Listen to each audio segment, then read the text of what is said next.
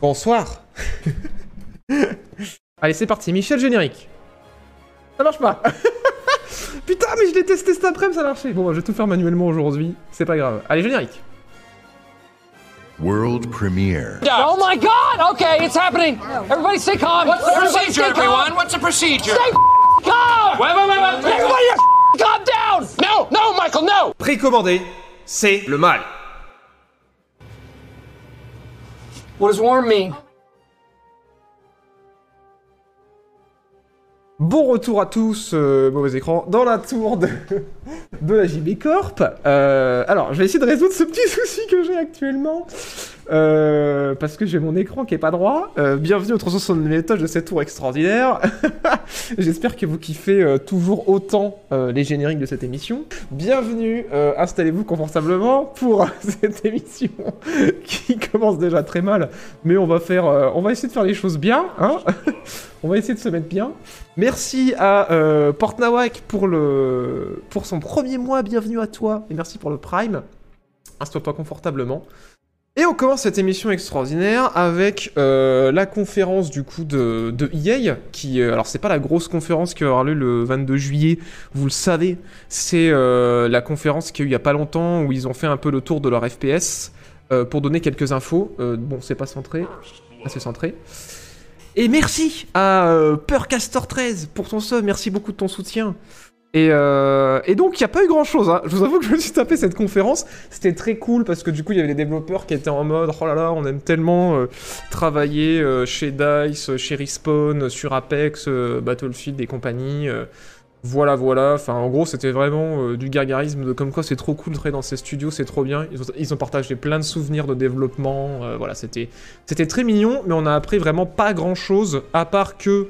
Euh, DICE euh, Los Angeles va se renommer euh, Ripple Effects. Du coup, je pense que c'est parce que EA, contrairement à Ubisoft, veulent vraiment garder une espèce d'identité de nom et visuel pour leur studio. Et vu que maintenant il y a deux gros studios DICE, ils voulaient les différencier. Donc on a le DICE et Ripple Effect maintenant. Donc ce logo, vous risquez de le voir pas mal du côté de, de EA.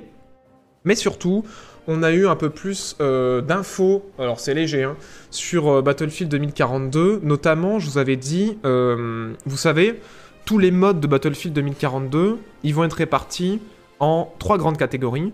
C'est euh, les modes euh, grand théâtre, euh, ça on a eu les infos pour l'instant, donc les méga maps à 128 joueurs, répartis par secteur comme dans PlanetSide, avec les différents modes de jeu de conquête, de ruée, mais dans, des, dans ces maps gigantesques, avec beaucoup de maps qui ont été annoncées déjà à ce niveau-là. Toujours le système de classes, mais à l'intérieur des classes, un système de héros à la Rainbow Six. Voilà, toutes ces infos-là, on les a eues, pas mal de, météo aussi euh, changeantes avec des tornades, des tempêtes, etc.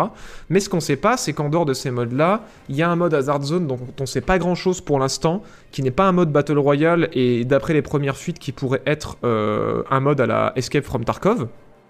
Euh, voilà. Et les, infos qu'on n'avait pas, c'est sur euh, l'autre grande famille des modes, qui a pour l'instant, dont, on, a, on a très peu d'infos. Ils ont donné un petit peu d'infos en plus sur, sur ce stream-là, que je, vous donnais, que je vous donner actuellement. Merci à Adrizik pour le quatrième mois, et merci Bacom, qui nous rejoint également. Merci beaucoup.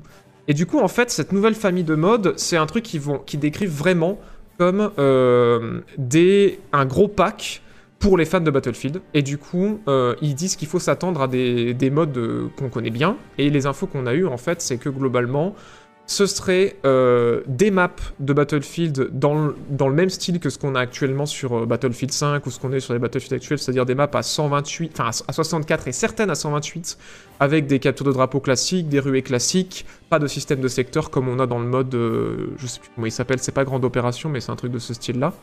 Et par contre, l'info qu'on a eue, c'est qu'en fait, il y aura des nouvelles maps, certes, mais il va y avoir beaucoup d'anciennes maps des anciens BF qui vont revenir, et certaines maps des anciens BF qui seront remasterisées à l'intérieur de Battlefield 2042.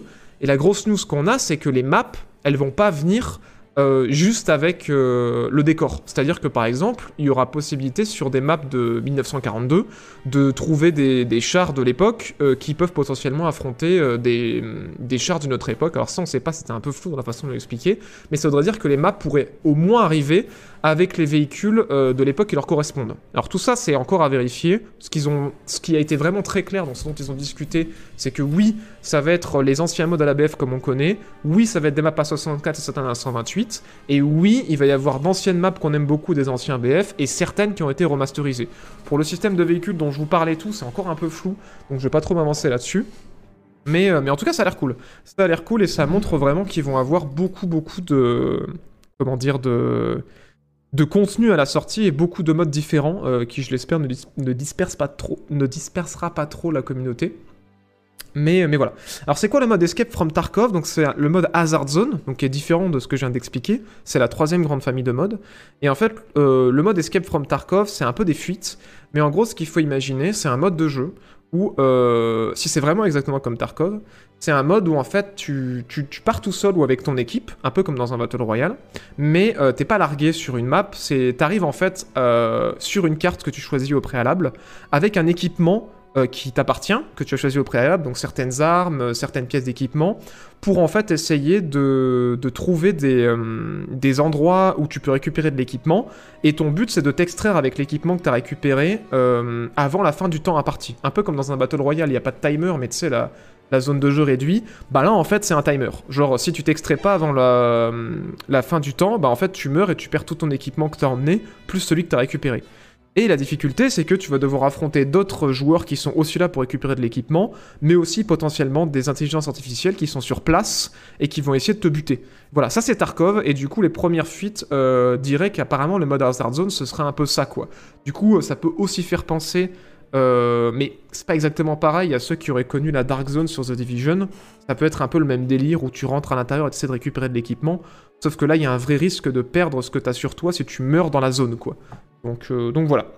Et du coup, si c'est comme Tarkov, il y a un système de base aussi à développer, euh, des endroits où tu peux euh, planquer l'équipement que tu as récupéré pour pas le perdre, etc., etc. Voilà, voilà. Alors en DLC, tout ce que je viens de vous décrire, pour l'instant, ils n'ont pas parlé de DLC, mais grossièrement, de ce qu'on avait entendu, c'est encore à confirmer, ils partiraient plus sur un modèle de, Battle Pass, et ça veut dire que tout ce qui est les DLC éventuels des maps ou des modes ou des équipements qui se rajouteraient, ce serait tout gratuit, quoi. Voilà, voilà. Bonsoir de ceux qui viennent d'arriver, bienvenue à vous. Et merci à Tom Sav pour le quatrième mois, merci beaucoup. Merci infiniment de ton soutien. Euh... Beaucoup de charabia. Putain, mais Edwin. ce serait vraiment trop bien un mode style EFT. Ouais, ce serait cool, hein. Peut-être plus casual, euh, à voir ce qu'il prépare. Common Showdown, voilà, merci. Également aussi Common Showdown, c'est vrai que ça ressemble pas mal. Pour ceux qui connaissent ces, euh, ces modes-là. Mais en tout cas, pour ce que j'étais en train de parler juste avant, euh, ce mode Battlefield classique, ça a l'air très cool. Et j'ai hâte de voir quelle map euh, ils vont remasteriser dans, dans 2042. J'avoue que moi, un petit euh, Back to Carcan euh, remis au goût du jour, ce serait méga cool. Et, et Wake Island, hein, je pense que ça, on y aura droit de toute façon. Mais, mais ouais, franchement, ça me donne bien envie de voir ce qu'ils vont faire. Enfin, je sais pas vous, hein, n'hésitez pas à me dire dans le chat ce que vous en pensez aussi, mais de voir ce qu'ils vont faire avec ce mode grande opération à 128 joueurs avec des secteurs à capturer euh, et à l'intérieur de ces secteurs devoir capturer des objectifs comme dans les anciens BF, c'est trop cool. Le mode Hazard Zone à la Tarkov, c'est cool aussi. Et là, un mode plus classique euh, pour pas qu'on perde trop de nos repères avec des maps remasterisées, ça peut être vraiment sympa quoi. J'aimerais bien la dévastation de BF5. Ouais, faut voir, faut voir. Après, je pense qu'ils vont tenter beaucoup de nouvelles choses, hein, mais. Euh... Envie, j'attends de voir. Oui, on est d'accord. hein. De toute façon, euh, comme on le dit à chaque fois, si ça marche mon bouton, j'appuie là, ça marche? Ah, ça marche ça. Précommander, c'est le mal Bon, il y a un seul bouton qui marche, c'est celui de l'écho. Tous mes autres boutons, en fait, tout ce qui est lié au son, ça marche, mais. Euh... Mais voilà. What? Ouais, c'est bon, le son ça marche. Des modes 2142 peut-être? Ouais, franchement, ce serait cool. Moi, ce que j'aurais aimé, c'est un retour de, des modes 2142 avec les espèces de. Comment ils s'appelaient ces gros vaisseaux là, les titans? C'est méga cool ça, euh, ces modes-là, franchement. Salut Cass, bienvenue à toi, installe-toi confortablement. Voilà, voilà. Bon, alors, c'est pas la seule chose qu'on a qu'on a eu évidemment cette semaine, vous en doutez. Euh, J'ai mis un générique de l'hype et cette OST euh, qui coule dans vos oreilles tel du miel. Parce qu'en fait, alors ça on en a parlé déjà. Parce qu'en fait, mesdames et messieurs, il y a Company of Heroes 3 qui a été annoncé. Euh, je crois que c'était hier pendant un stream qui sortait de nulle part.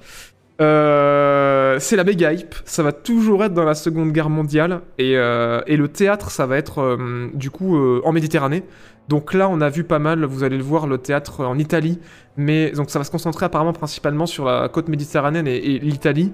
Et aussi euh, sur, en Afrique du Nord. Donc euh, là, pour l'instant, ils nous ont surtout montré le gameplay des alliés et la campagne des alliés. Mais il n'est pas impossible qu'on ait une campagne... euh, de la Wehrmacht en Afrique du Nord. Donc, donc voilà, ce serait méga cool. Mais vous allez voir, il y a pas mal de changements. Alors, par contre, on va commencer. Je pense qu'on va commencer par mettre du, gameplay en, fond d'écran. Enfin, en fond d'écran, en, arrière-plan. Alors, Compagnie of Heroes 3. euh, déjà, il y a eu... euh, voilà, un trailer d'annonce qui est vraiment stylé. Euh, on va peut-être pas se le mater euh, en entier ici parce que c'est pas extrêmement intéressant. Paf, voilà. C'est pas extrêmement intéressant pour nous parce que voilà, c'est du, CGI, mais le trailer est vraiment très très cool si vous avez envie d'aller le regarder.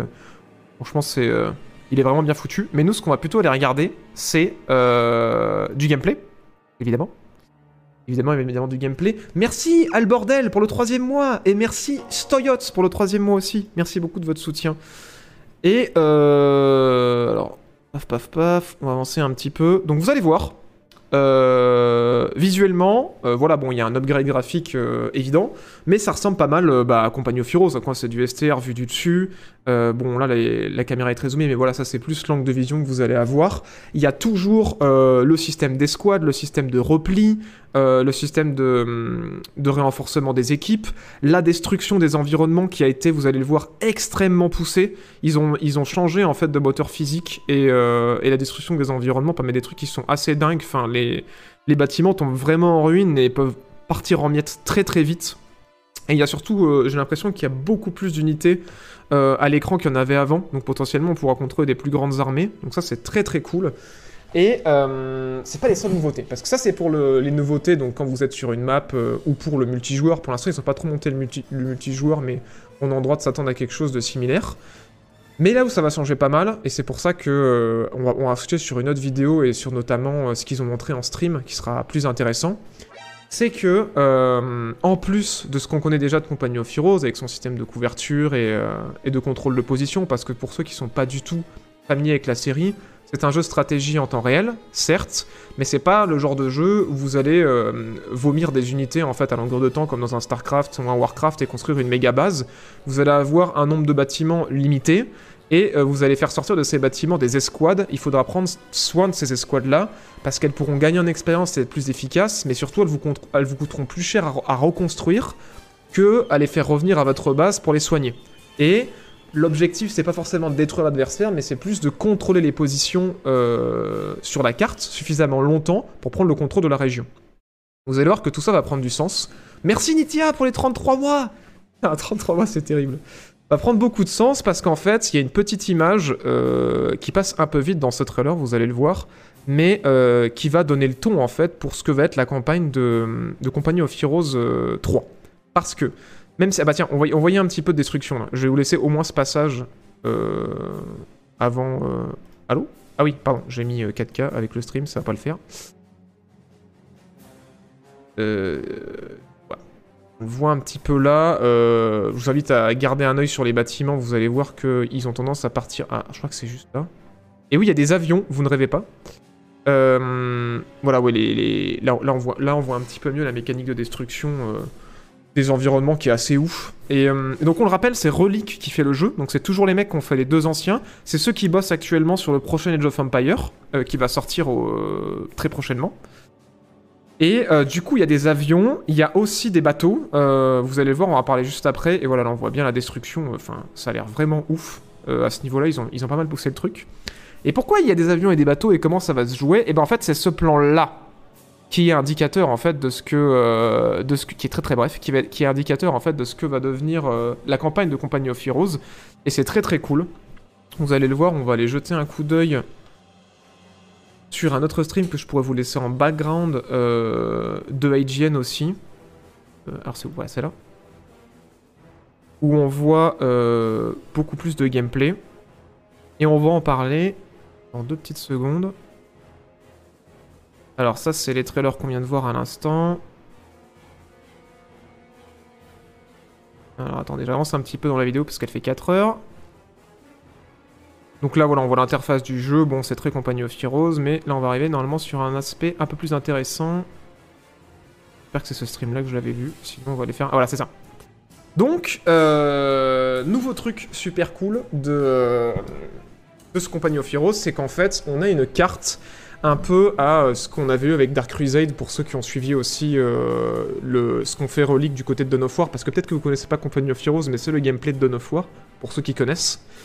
Et en fait, on va avoir une espèce de map à la Total War, où... Euh, donc ça, c'est la campagne, je sais pas sur un mode multijoueur qui va être géré comme ça, où vous débarquez en Italie, euh, vous prenez le port de Naples euh, au début de la partie, et il va être question en fait de disperser vos troupes sur cette espèce de map monde euh, pour capturer les points stratégiques. Comme dans une partie classique de Company of Heroes, vous capturez les points stratégiques sur la map en temps réel, sauf que là ça se joue en tour par tour. Et vous allez gérer en fait plusieurs compagnies de soldats, plusieurs... alors je sais plus comment ils les appellent. des détachements, voilà c'est ça, c'est des détachements de soldats que vous allez pouvoir euh, tour par tour faire avancer sur la carte et euh, balancer en fait sur les troupes ennemies. Vous allez le voir là euh, un peu après. Il faudra peut-être que j'avance un petit peu. On va avancer un petit peu.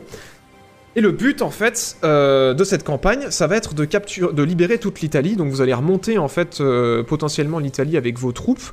Et il faut savoir que pour pouvoir continuer à progresser dans la campagne, il va être important de sécuriser certains points stratégiques et quand vous attaquez en fait des points stratégiques, c'est là que la map monde va zoomer et vous allez rentrer dans une partie de STR classique, un peu comme dans Total War, où vous allez rentrer euh, dans le système de combat que vous connaissez de Company of Heroes. Mais la différence, c'est que sécuriser les points stratégiques va être affreusement essentiel parce que si vous n'avez pas euh, de carburant ou euh, de points stratégiques, vous ne pouvez pas débarquer plus de, de, soldats et de véhicules sur le, sur le territoire parce qu'en fait, le commandement, il croit plus en vous, parce qu'avec ce qu'ils vous ont déjà donné, vous n'avez pas été capable de capturer le secteur. Mais ce qui est intéressant, c'est qu'on va pouvoir aussi euh, capturer des ports et des aérodromes, et ça, c'est une nouvelle mécanique, c'est que vous allez pouvoir faire des bombardements ou des vols de reconnaissance avec les avions et des bombardements aussi avec les, hum, euh, les véhicules maritimes pour euh, détruire des secteurs, annihiler des, des, des troupes de soldats euh, allemands en déplacement et faciliter en fait vos, vos, hum, vos prochaines rencontres avec les Allemands et, votre, et, vos prochaines parties. Du coup, le jeu va vraiment se découper en deux phases. On va retrouver le gameplay de Company of Heroes classique et par-dessus un gameplay en tour par tour euh, qui ressemble plus à ce qu'on a sur du Total War où euh, vous allez pouvoir utiliser bah, beaucoup plus de, de, hum, de, gameplay que ce qui est disponible dans le gameplay classique de, de Command Conquer puisque si vous avez des bateaux qui sont à portée, vous pouvez bombarder les zones avant d'attaquer, et même une fois sur place, vous pourrez demander des bombardements, des tirs d'artillerie depuis les bateaux, euh, ou des bombardements depuis les avions, euh, et il y aura un certain intérêt stratégique à capturer certains secteurs pour avoir des troupes ou des véhicules en particulier, et, voilà, ça a l'air très très cool parce qu'au niveau de la, la, campagne, bon là on va passer sur du gameplay euh, parce que la personne qui stream a lancé une mission, mais au niveau de la campagne, ils nous ont parlé aussi de certaines missions secondaires qui vont popper par moment, comme par exemple des résistants italiens qui vous appellent à l'aide, et si vous les aidez, vous pourrez avoir des infos sur les positions des troupes allemandes, etc.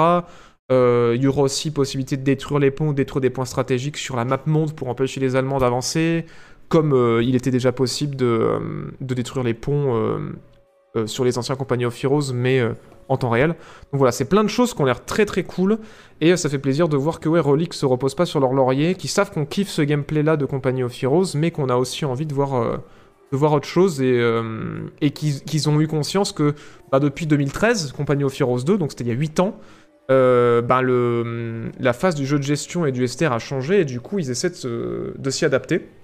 Et la bonne nouvelle que j'ai à vous donner pour conclure cette parenthèse sur Company of Heroes, avant de prendre vos réactions à chaud dans le chat, c'est qu'ils sont ouverts les inscriptions à la pré-alpha. Donc tout ce que vous voyez à l'écran, en fait, vous pouvez le jouer en allant directement sur le site de Relic euh, et en vous inscrivant, vous aurez peut-être accès à l'alpha pour bah, du coup pouvoir tester le jeu en avance, qui est pour l'instant, euh, voilà, qui est pas euh, polish visuellement, qui est pas mal buggé au niveau de l'interface, qui est aussi, qui est pas toujours très très clair. Mais en fait, ils font ça pour avoir vos retours et pour essayer d'aller dans la bonne direction parce que le jeu est pas censé sortir avant minimum un an, donc c'est pas avant 2022 au plus tôt. Et c'est pour ça qu'ils invitent les joueurs à les rejoindre pour donner leur avis. Et euh, petite nouveauté cool aussi, mais qui concernera que la campagne, c'est que maintenant il y a, un système de, pause dynamique. Genre à n'importe quel moment, si vous vous faites prendre à revers par, euh, l'IA euh, à plusieurs endroits, vous pouvez mettre le jeu en pause pour planifier des ordres sur vos unités et, euh, et essayer de réagir mieux à, une attaque en cours parce que des retours qu'on a eu des, journalistes, euh, l'IA est, quand même assez corsée quoi. Donc euh, bien sûr il faut qu'il y ait de l'équilibrage qui soit fait, mais pour l'instant l'IA a l'air euh, a assez vénère. Donc c'est plutôt cool. Hein. Pour ceux qui sont habitués au genre. euh. Voilà voilà. Donc c'était beaucoup d'informations. N'hésitez pas si vous avez des questions. Euh, je vais essayer de répondre aux questions qui ont popé dans le chat pendant que j'ai essayé d'expliquer du mieux que je le pouvais. Et, euh, voilà, à dire si ça vous intéresse ou pas, ce que vous aimeriez voir. Et, euh, et voilà, je vais essayer moi de, de vous éclairer à ce niveau-là. Et je vous renvoie notamment vers... euh, C'était là. Et il faut que j'appelle Thierry si ça marche, mais je crois qu'il va pas marcher non plus. Il va falloir que je l'active manuellement. Paf Parce que c'est un article de Canard PC qui vient de sortir. euh, Alors je crois que ça va... Non, c'est pas celui-là. C'est euh, celui-ci. Mais ça va, ouais, c'est bon. Euh, J'ai pas besoin de Thierry en fait. Voilà, il y a un article de Canard PC qui vient de sortir sur Company of Heroes justement. S'appelle euh, Company of Heroes 3 Total War Rommel, qui résume, euh, qui résume bien le truc. euh, qui est l'article concrètement où j'ai trouvé le plus d'infos sur le jeu. qui, qui résume en fait en, oui une page ou deux, une heure de stream, parce qu'ils ont pu mettre la main dessus et ils parlent après de la même, de la même chose qu'on peut trouver sur le stream de Relic, mais qui fait quand même une heure. Et voilà, il est très très cool cet article-là. N'hésitez pas, euh, si vous êtes abonné avec un RPC, je sais pas s'il est gratuit pour l'instant, je crois pas, mais peut-être qu'il passera gratuit dans les jours à venir. Allez y jeter un coup d'œil. Alors, euh, comme sur Total War, ouais, il y a vraiment cette logique euh, Total War avec la map monde et le tour par tour, mais ça se joue pas exactement pareil parce qu'il y a vraiment des mécaniques. En fait, c'est entre un Total War et entre vraiment ce que Company of Heroes faisait déjà, mais appliqué à un système Total War. Avec tout ce système de ravitaillement, ce système de ressources, et je l'ai pas dit aussi, mais il y aura une mécanique de ligne de ravitaillement qui fait que si vous coupez des lignes de ravitaillement allemandes, eh ben euh, l'adversaire IA va galérer pendant la campagne, et si vous on vous coupe vos lignes de ravitaillement, bah, vous allez avoir des difficultés en fait à, garder vos troupes loin dans le front. Il y a vraiment cette logique de contrôle des routes aussi euh, qui a l'air assez intéressante. Et je vais remettre un petit peu de gameplay aussi euh, derrière sur cette map monde. C'est ce qui était intéressant en fait euh, à retrouver, je pense qu'il serait intéressant à retrouver, c'est euh, le stream qu'avait fait justement Relic. Euh, je vais de vous le ressortir parce qu'ils avaient des images qui étaient cool du jeu. Euh, je crois que sur leur chaîne Twitch, je l'avais trouvé. in the coming days. Yeah. Voilà, paf. Uh, Je l'ai retrouvé, je vais vous le mettre ici. Euh, bon, il y a leur tronche, c'est un peu dommage, mais peut-être que si je fais ça... Voilà. On verra un peu plus le jeu, ils ont montré pas mal de choses qui étaient assez intéressantes, euh, voilà, au niveau de la map monde, euh, de, la gestion, de... Enfin voilà, comment tout ça va se gérer. On a un peu de gameplay en fond qui défile pendant qu'on discute. Quatre factions de base, non. Alors, j'ai pas vu cette info-là. Comment ça se passe C'est que quand vous faites la campagne italienne, vous pouvez choisir entre euh, euh, comment dire quel type de plan vous voulez appliquer. Soit vous appliquez le plan américain, soit vous appliquez le plan anglais, soit une combinaison des deux. Et en fait, euh, le type de plan vous donnera accès à certaines unités ou à certains bonus en particulier, mais il y aura toujours moyen d'accéder à des unités euh, américaines si vous choisissez le plan anglais, ou d'accéder à des unités euh, anglaises si vous choisissez le plan allemand, et si vous choisissez le plan mixte, il y aura les deux. Et on suppose que ça va être la même chose en Afrique du Nord, si, si ça se confirme que la campagne en Afrique du Nord, c'est la campagne de la Wehrmacht du coup. Et que du coup, il est possible qu'ils aient, j'en sais rien, une compagnie de blindés, quoi, et, euh, une compagnie... euh, un peu comme, euh, je repense à l'extension de Company of Heroes 1, je crois, et une compagnie plus orientée infanterie. Enfin, pour l'instant, on a très peu d'infos sur la campagne en Afrique du Nord, on sait juste qu'elle existe, quoi. Voilà, mais du coup, supposément pour le multijoueur, vu que là on voit des unités anglaises et des unités américaines et qu'en face ils sont contre des unités allemandes, on sait qu'il y a au moins trois factions, peut-être quatre. Voilà. Merci, j'en profite aussi à Esnouf pour ton deuxième mois, merci beaucoup. Alors, le multi sera comme sur Sovache à première vue. Ouais, on dirait, mais euh, ils ont pas euh, omis l'idée. Tiens, vous on voit le bombardement là depuis les navires sur les côtes.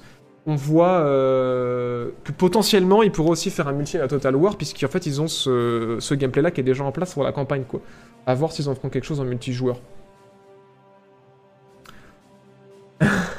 non, ça va être compliqué le Fab Blue Lights. Mais t'as pas raté grand chose, on a parlé des maigres news qu'on a eu sur les prochains modes euh, de Battlefield 2042, et là on parle de l'annonce de Company of Heroes 3.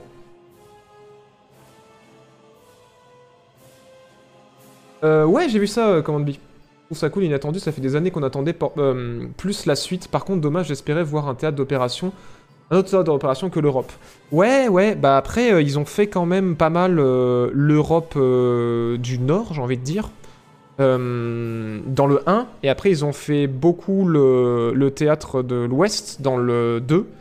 Et, euh, et du coup, c'est vrai qu'à part partir sur le Pacifique, euh, ils avaient déjà un peu tout fait. Je trouve que le, coup de la Méditerranée et de l'Afrique, c'est quand même pas mal.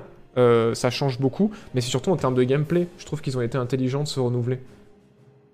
Ça me rappelle beaucoup Iron Harvest. Bah oui, en fait, Iron Harvest est clairement la, était clairement la suite pi- spirituelle de Company of Heroes, quoi. Donc, Company of Heroes est au moins aussi bien. Ah oui, en fait, Iron Harvest, c'est vraiment une lettre d'amour en Company of Heroes, quoi. Company of Heroes, c'est exactement le gameplay d'Iron Harvest. hein. C'est la même chose.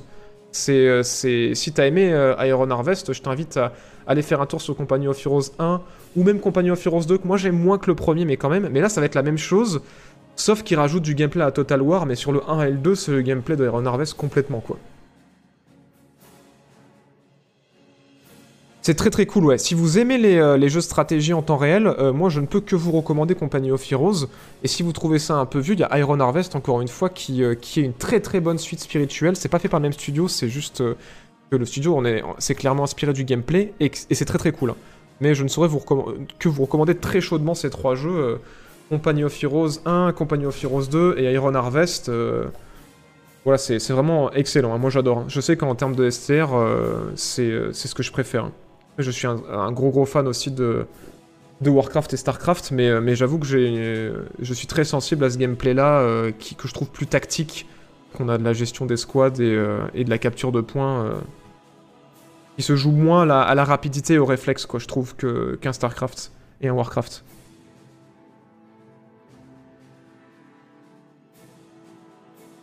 Ouais, après, c'est une DA qui se veut réaliste. hein, On n'est pas sur du. Enfin, réaliste, euh, vite fait, mais on n'est pas sur du. euh, sur du Civilization 6 de ce côté-là. Moi, je trouve que, voilà, pour l'instant, de ce qu'ils en montrent. Alors, il faut se dire aussi que l'interface, elle, est- amenée à changer.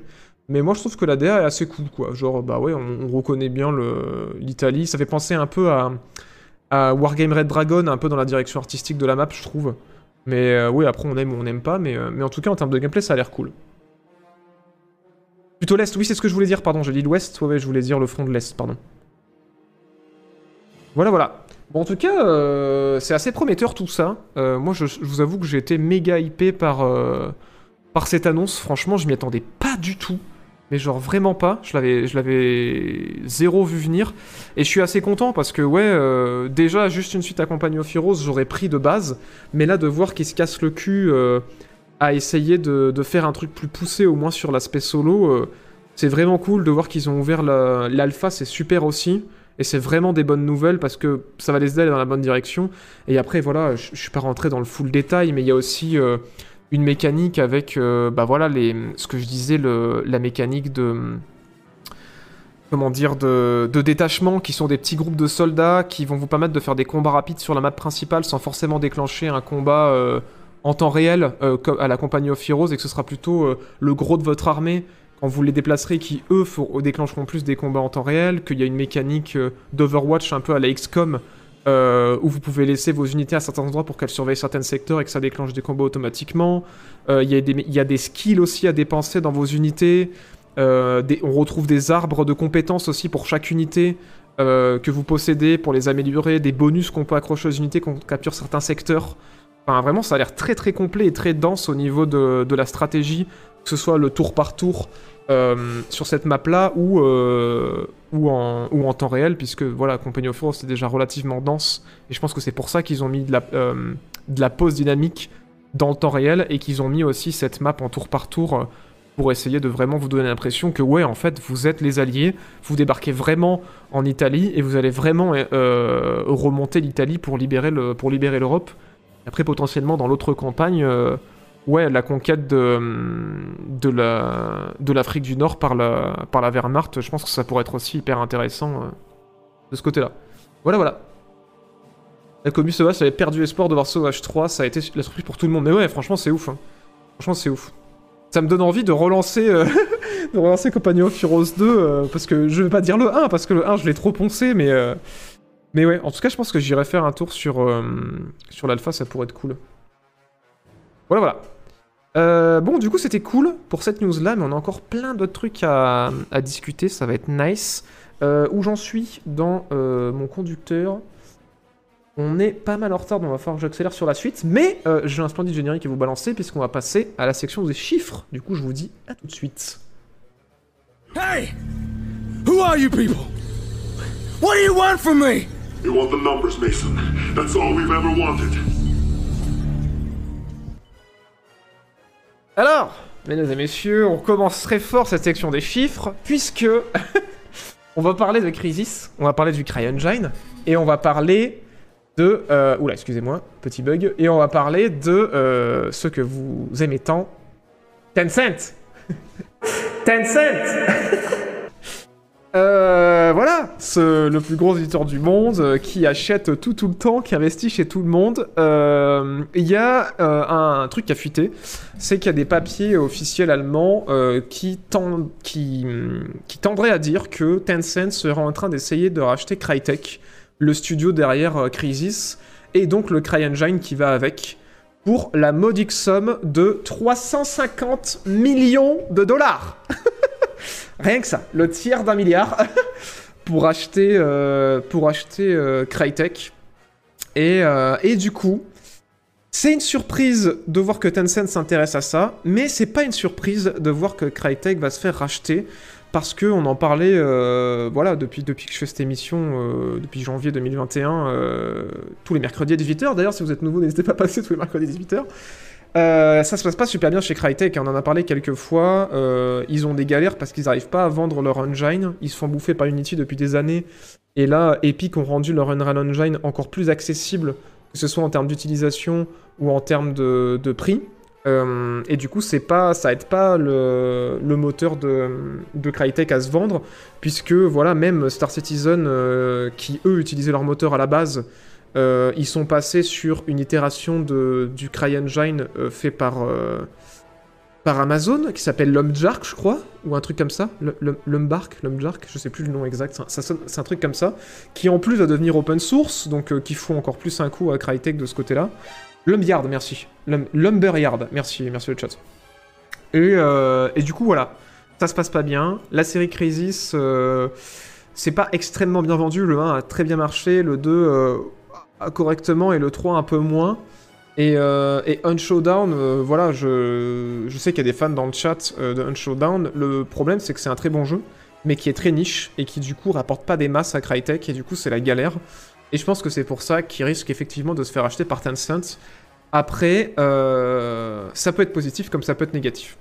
Ça peut être positif si ça ramène du coup des sous dans le, dans le studio pour éviter qu'ils disparaissent et que ça leur permet de se lancer avec des stratégies plus réalistes sur des projets euh, ambitieux et de revoir Crytek briller, on, laisse- on leur souhaite. Comme ça peut être euh, négatif ou ça pourrait amener à une, euh, une liquidation assez rapide pour juste récupérer les assets, à savoir le CryEngine et, la- et les licences comme Crisis, et que ce soit redispatché à d'autres studios. Voilà, mais bon, Tencent ont, ont pas trop l'habitude de faire ce genre de choses en général. Donc je pense que ouais, ils ont plutôt l'intention de faire de l'acquisition pour essayer de d'avoir un pied de plus sur le marché euh, sur le marché occidental. Euh, Voilà, voilà. Bon, qu'en pense le chat? Encore Tencent Toujours non Mais, euh, mais ouais, mais ouais, carrément. Euh, 350 millions, ouais, c'est assez ouf. Présente tes collègues derrière. Alors oui, alors là, il y a Michel derrière moi, euh, euh, Germaine qui, est- qui est là-bas derrière, euh, qui, euh, travaille sur cette émission en direct. Bien sûr, comme je le dis, il y a plus d'une centaine de personnes hein, qui travaillent à cet étage, euh, au 369e étage de la tour de la JB Corp, pour vous livrer cette émission extraordinaire. Mais voilà, c'est Michel qui envoie les génériques euh, et Germaine qui s'assure que le flux vidéo euh, soit bien géré en direct pour vous. Merci du coup à Rideau pour son troisième mois, merci beaucoup. Et bienvenue bienvenue à vous. Warface aussi, ouais, Warface, putain, j'avais oublié Warface, qui s'est bien cassé la gueule. C'est bien cassé la gueule, effectivement.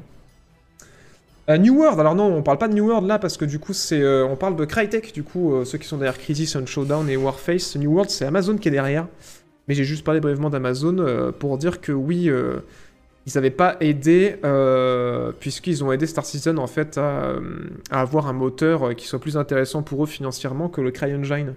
Puisqu'à part Star Citizen, franchement le CryEngine il a été utilisé sur Kingdom Come Deliverance je crois, et c'est tout quoi. Et du coup ça fait pas beaucoup.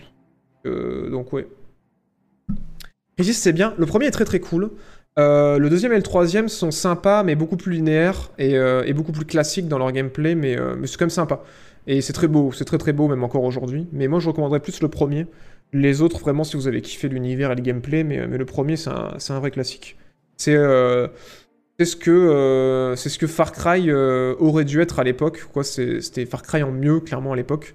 Et même encore aujourd'hui, je trouve que voilà, c'est le, Crisis 1, c'est le pour moi, c'était le sommet de, de ce qu'était Far Cry à la base, quoi. C'est-à-dire vraiment euh, de l'open world euh, avec euh, super beau, euh, hyper dépaysant, qui va pas vous emmener dans, dans 15 directions différentes pour des missions secondaires euh, qui sont pas hyper intéressantes. Mais voilà, il y a eu deux, euh, deux changements euh, drastiques dans la, dans la formule Far Cry de base. Ça a été Crisis et ensuite Far Cry 3, quoi. Et euh, il y a eu une grosse bifurcation sur les recettes des deux côtés. Et je trouve que du côté de, de l'esprit Far Cry 1, euh, Crisis ont fait ont, vraiment abouti la recette de ce côté-là et du côté plus Far Cry 2 euh, enfin même Far Cry 2 et Open World à la Ubisoft c'est plus Far Cry 3 qui a, qui a poussé de ce côté-là quoi. Voilà voilà. Merci Velvet Room pour le sub, bienvenue à toi, cœur sur toi. Merci beaucoup. Merci Edwin de me lancer des cœurs euh, aux gens maçons. Heureusement que t'es là. Euh, Qu'est-ce qu'on a eu d'autre dans les chiffres aussi? Ah oui Alors, on va parler de Stadia.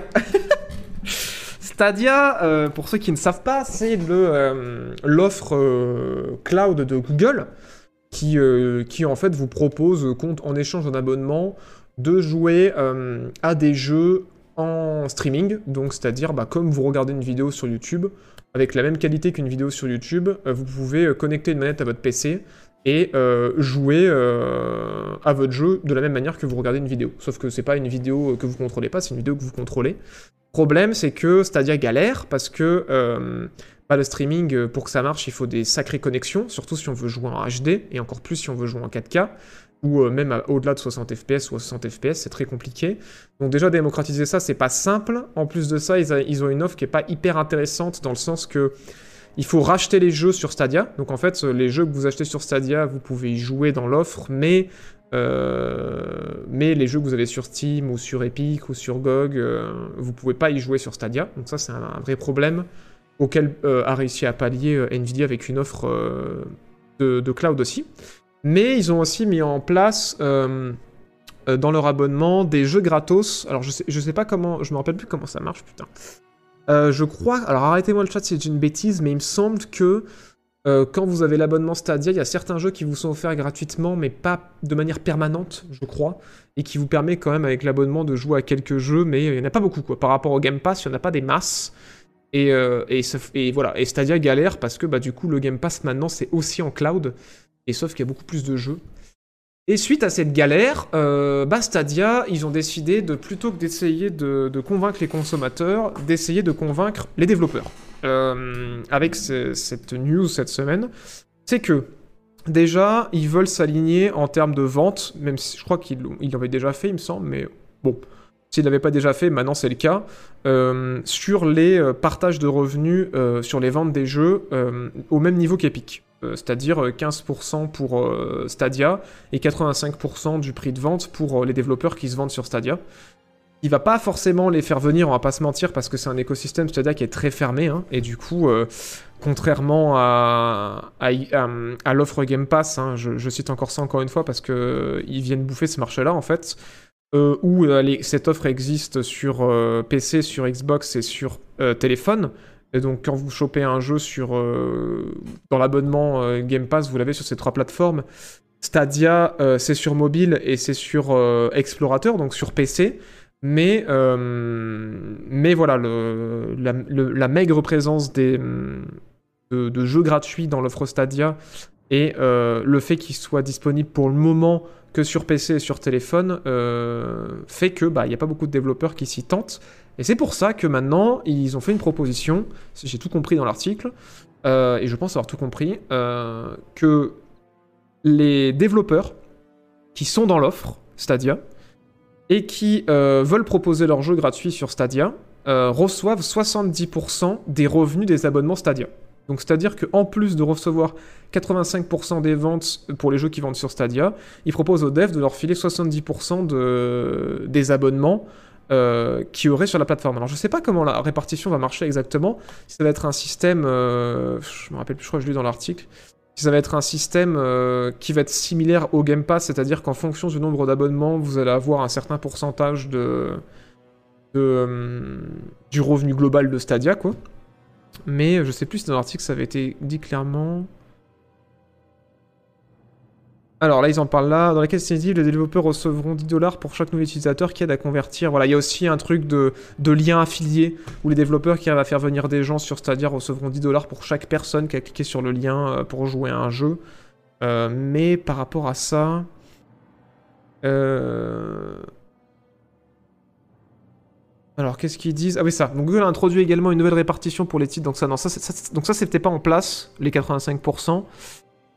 Et je crois qu'on n'a pas beaucoup plus d'infos par rapport à ça, hein, parce qu'il dit 70% de tous les revenus euh, mensuels générés par les abonnements pro seront répartis entre les partenaires en fonction du nombre de jours de session.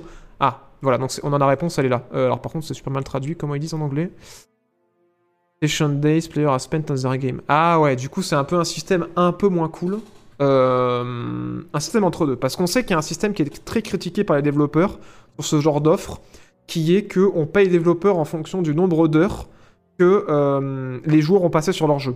Ce qui avantage énormément les roguelikes ou les jeux de gestion euh, ou les jeux en game as service et qui désavantage énormément les jeux linéaires ou les jeux en solo parce qu'on y passe forcément moins de temps. Et beaucoup de développeurs préfèrent l'offre Xbox, à savoir, ben, t'es payé au nombre de téléchargements, quel que soit le, temps que passent les gens sur ton jeu. Et là, du coup, j'ai l'impression qu'ils font un truc un peu entre deux, c'est-à-dire qu'ils vont payer en fonction euh, des connexions qu'il y a par jour, je suppose, sur le jeu. Donc c'est un peu un, entre-deux un peu bâtard, mais, euh, mais voilà. Je sais pas ce que vous pensez de tout ça. Moi, je trouve ça cool pour les devs, mais euh, je pense vraiment pas que c'est ce qui va sauver Stadia, quoi. Clairement, là... Enfin, j'ai du mal à imaginer euh, des développeurs se lancer dans l'expérience euh, suite à cette offre-là, parce que j'ai l'impression que le seul truc qui a marché sur Stadia et qui a fait venir du monde, c'est euh, la pénurie de cartes graphiques à la sortie de Cyberpunk, et que du coup, il y a beaucoup de gens qui ont fait Cyberpunk sur Stadia, mais en dehors de ce jeu-là, j'ai pas l'impression que ça a converti beaucoup de monde à cette offre-là. Je sais pas s'il y a des gens dans le chat qui ont eu l'occasion justement de faire Cyberpunk ou d'autres gros jeux sur Stadia après qu'ils en aient fait la pub euh, en fin 2020 et début 2021, ou même ce que vous pensez de tout ça. Mais c'est vrai que moi je trouve que c'est une offre euh, qui reste assez chère pour le peu de jeux qu'ils proposent, et en plus le fait de devoir racheter les jeux euh, dans leur écosystème, c'est vraiment pas dingue quoi. Voilà, voilà. Et oui, ils sont toujours vivants, ouais, Stadia. C'est une offre comme le PS Plus, me dit le chat. D'accord, donc en fait, tous les mois, pour les abonnés, ils leur offrent des jeux. ok, ok, ok. 10 euros par mois pour environ 20 jeux. Ouais, c'est pas, c'est pas mal, hein, mais c'est pas dingos. Hein. Ah, Ça sert à rien d'être friendly développeur, ça fait pas vendre les joueurs, alors que l'inverse aussi. Bah en fait, c'est pas forcément vrai, euh, euh, GG Grégoire, parce que si t'as cette logique-là, c'est la logique Steam.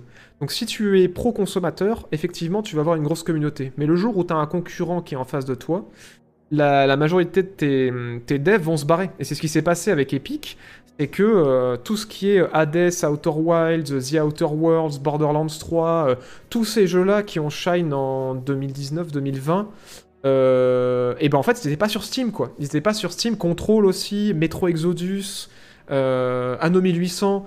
Anno 1800, c'est l'exception parce que ceux qui l'avaient précommandé pouvaient jouer sur Steam. Et ben en fait, ils étaient sur d'autres plateformes. Et le problème, c'est que ben ouais, en fait, euh, les joueurs euh, qui- enfin, vu que Steam a eu cette logique-là, certes, ils avaient des joueurs, mais ils avaient plus de jeux. Alors que quand tu as une logique euh, pro-dev et pas assez consommateur comme Epic, ben effectivement, tu arrives à avoir des développeurs et tu arrives aussi à avoir des joueurs parce qu'ils viennent quand même jouer aux nouveautés, même si euh, ils restent pas très longtemps sur ta plateforme parce qu'elle est pas bien foutue. euh, je pense que vraiment il faut jouer sur les deux plans quoi. Je pense que c'est bête de se mettre de, de pas penser aux développeurs comme c'est bête de pas penser aux joueurs quoi. Faut vraiment trouver le juste milieu. Et là le truc c'est que Stadia ils ont de la concurrence. hein. Donc il faut qu'ils plaisent aux développeurs et qu'ils plaisent aux joueurs s'ils veulent marcher parce qu'il y a du monde en face quoi. Il y a Amazon qui est avec Luna, il y a Nvidia qui est installé avec son offre de streaming, il y a le xCloud dans le Game Pass de Microsoft. Donc ouais ils sont clairement pas tout seuls. hein. Ouais, ouais, clairement, ils veulent, ils veulent clairement euh, attirer les devs. Alors oui, on en revient à cette offre 70-30, mais là c'est différent, parce qu'ils sont en 85-15 sur les ventes, mais 70-30 sur, euh, sur, le, sur les abonnements, c'est un peu nouveau. hein. C'est un peu nouveau parce que euh, c'est sur le système d'abonnement, je, je, je crois pas qu'il y ait d'autres euh, boîtes qui fonctionnent comme ça. hein. C'est quoi la conséquence pour nous? Je crois que t'as mis le doigt dessus. bébé, bébé, bébé, bah, la conséquence pour nous, c'est euh, peut-être, peut-être avec ce 70-30 et euh, ces abonnements qui sont reversés à des développeurs, peut-être plus de développeurs qui ont envie de filer leurs jeux gratos sur Stadia. Donc, peut-être plus de jeux sur Stadia. Donc, peut-être enfin une offre intéressante sur Stadia qui aurait suffisamment de jeux récents et intéressant et de qualité pour, euh, faire concurrence à, au xCloud de Microsoft, quoi.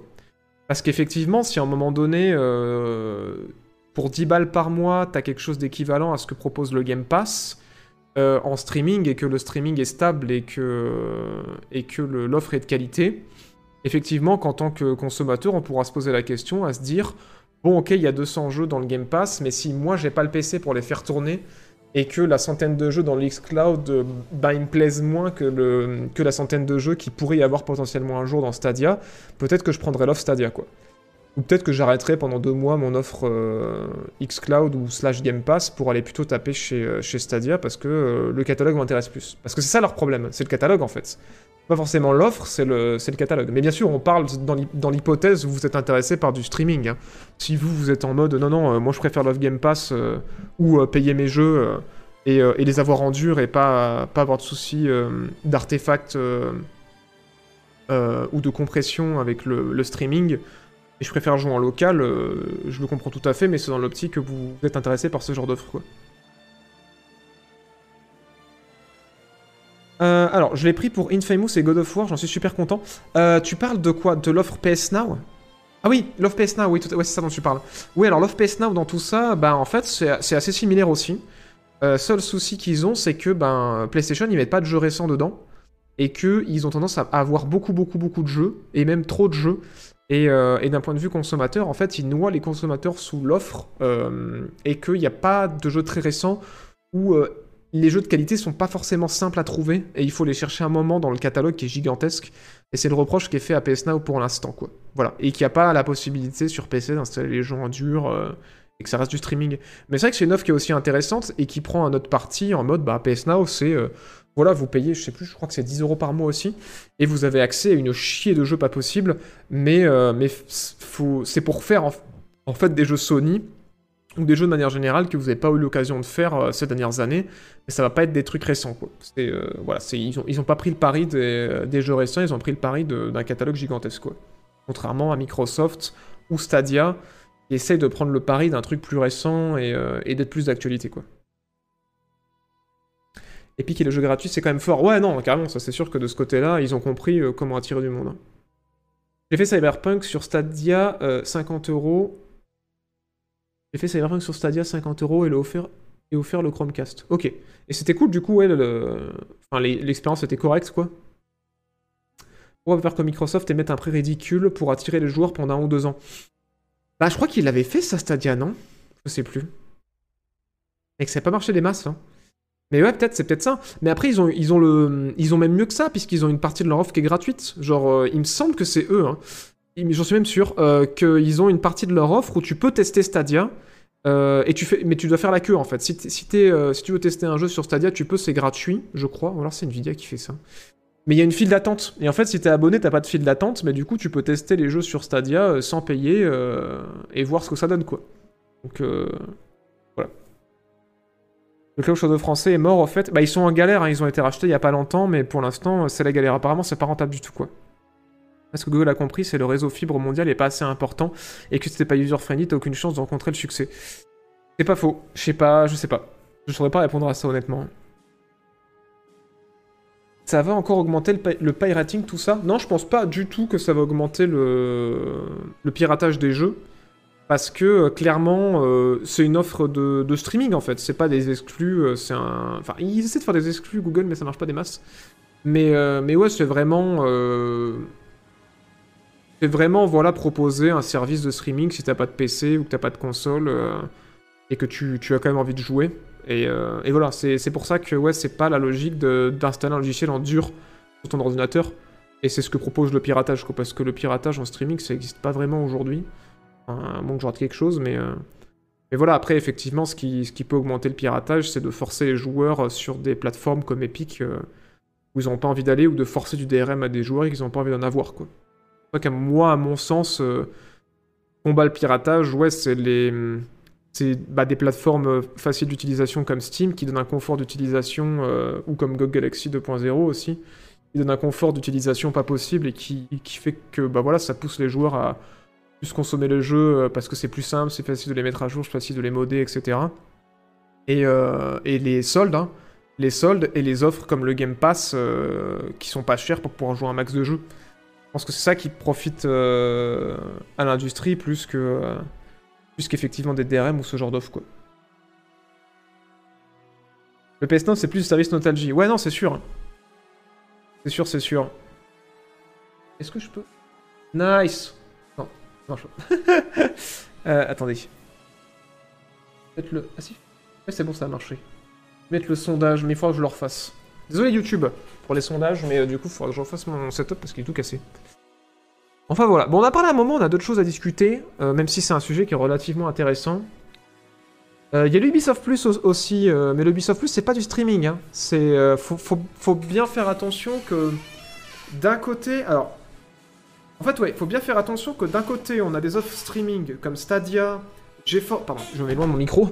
On a des offres streaming comme, euh, comme Stadia, euh, GeForce Now, Luna qui va arriver prochainement, euh, qui sont vraiment des offres où vous pluguez une manette sur un PC tout pourri, ou même maintenant sur une télé si vous avez un Chromecast, ou, euh, sur votre téléphone, et, et vous pouvez jouer à des jeux en haute qualité, sauf que bah, du coup c'est du streaming, donc l'image peut être un peu dégueu en fonction de votre connexion, et même dégueu de manière générale, puisqu'il y a du streaming vidéo, donc il y a des artefacts. Et de l'autre côté, on a des offres comme euh, le Game Pass, euh, comme euh, Access, je crois que ça s'appelle, ou l'EA Play, l'Ubisoft Plus, euh, même le PS Now sur console aussi, qui, qui vous permettent d'installer vos jeux. C'est complètement différent. C'est deux systèmes d'abonnement, mais d'un côté, vous pouvez pas installer les jeux et c'est pour jouer sur, des, sur un matériel qui est, qui est pas puissant. Et de l'autre côté, vous pouvez installer vos jeux pour, pour pouvoir jouer à des jeux, même si vous avez une connexion qui est pas ouf, et surtout avoir une très haute qualité parce que vos jeux sont en local. Donc voilà, c'est pour ça c'est très différent. Mais c'est vrai que je comprends, des fois ça peut être euh, confusant parce que PS Now de PlayStation sur les consoles, euh, ils permettent aussi d'installer les jeux. Et le Game Pass, ils permettent d'installer les jeux sur console et sur PC, mais ils font aussi du streaming. Et c'est pour ça que le Game Pass et le PS, euh, Now, c'est un peu flou, parce qu'ils font les deux. Mais en vrai, c'est deux offres de base qui sont quand même assez différentes. Il y a le streaming d'un côté et le, jeu à abonnement de l'autre. Donc c'est euh, pour ça que je sais que un peu, ça peut être un peu confus. Il faut bien prendre conscience que c'est pas la même chose. Vous achetez pas la même chose dans ce genre d'abonnement-là, quoi.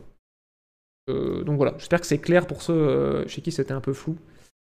Euh, oui, non, c'est mon. euh, Faut que je vide mon fauteuil, excusez-moi pour ce grincement terrible. Ouais, le Game Pass fait les deux et le PS Now fait les deux sur console, mais pas sur tous les jeux. Voilà, c'est. euh, C'est pas exactement pareil. Alors.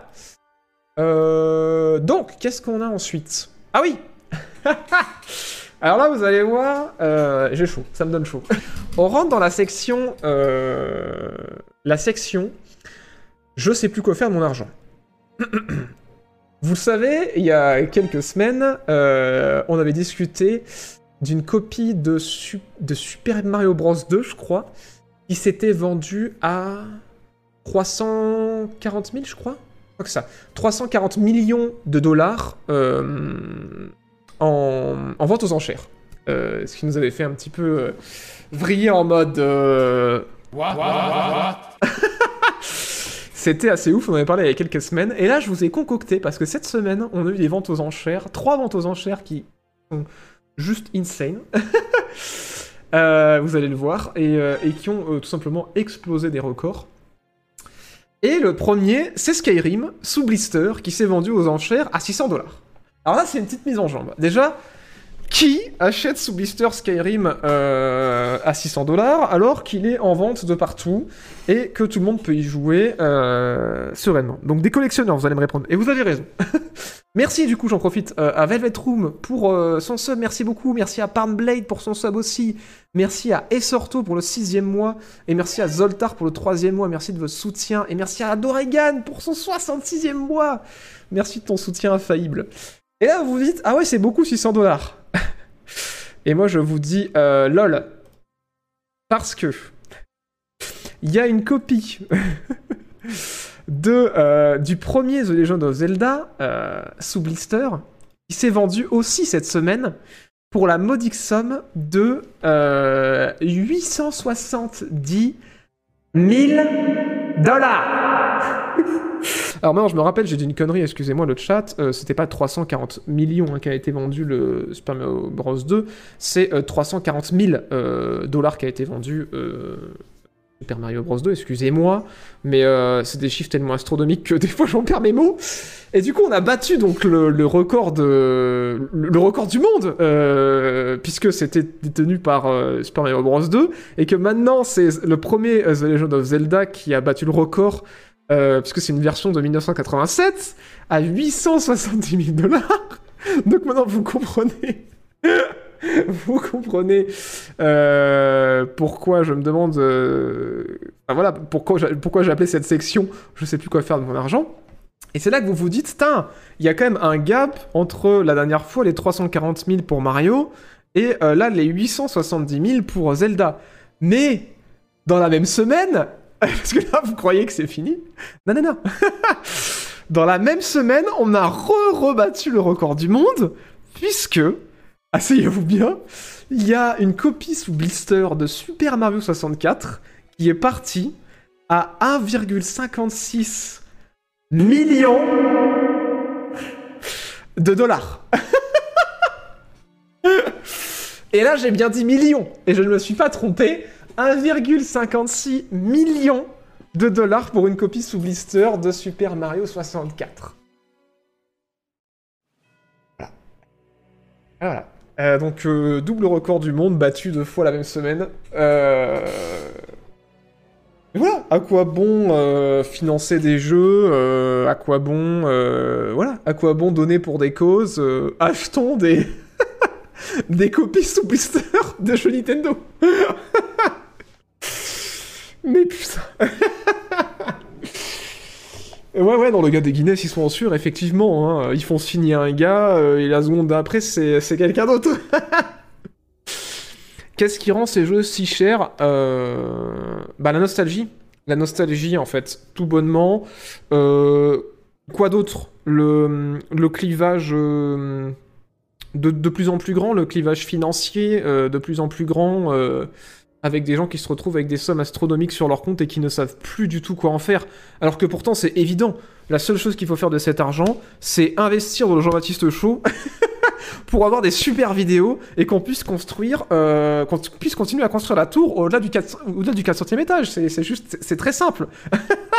Je veux dire, voilà, alors qu'est-ce que vous allez faire de ça? La mettre dans un placard, ça va prendre la poussière, cette copie de Super Mario 64 sous blister.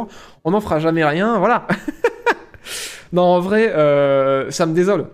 Ça me désole parce que c'est du jeu vidéo et, euh, et en vrai, enfin, je sais pas si vous avez autant de thunes, mais, euh, mais investissez dans un studio, quoi, j'en sais rien.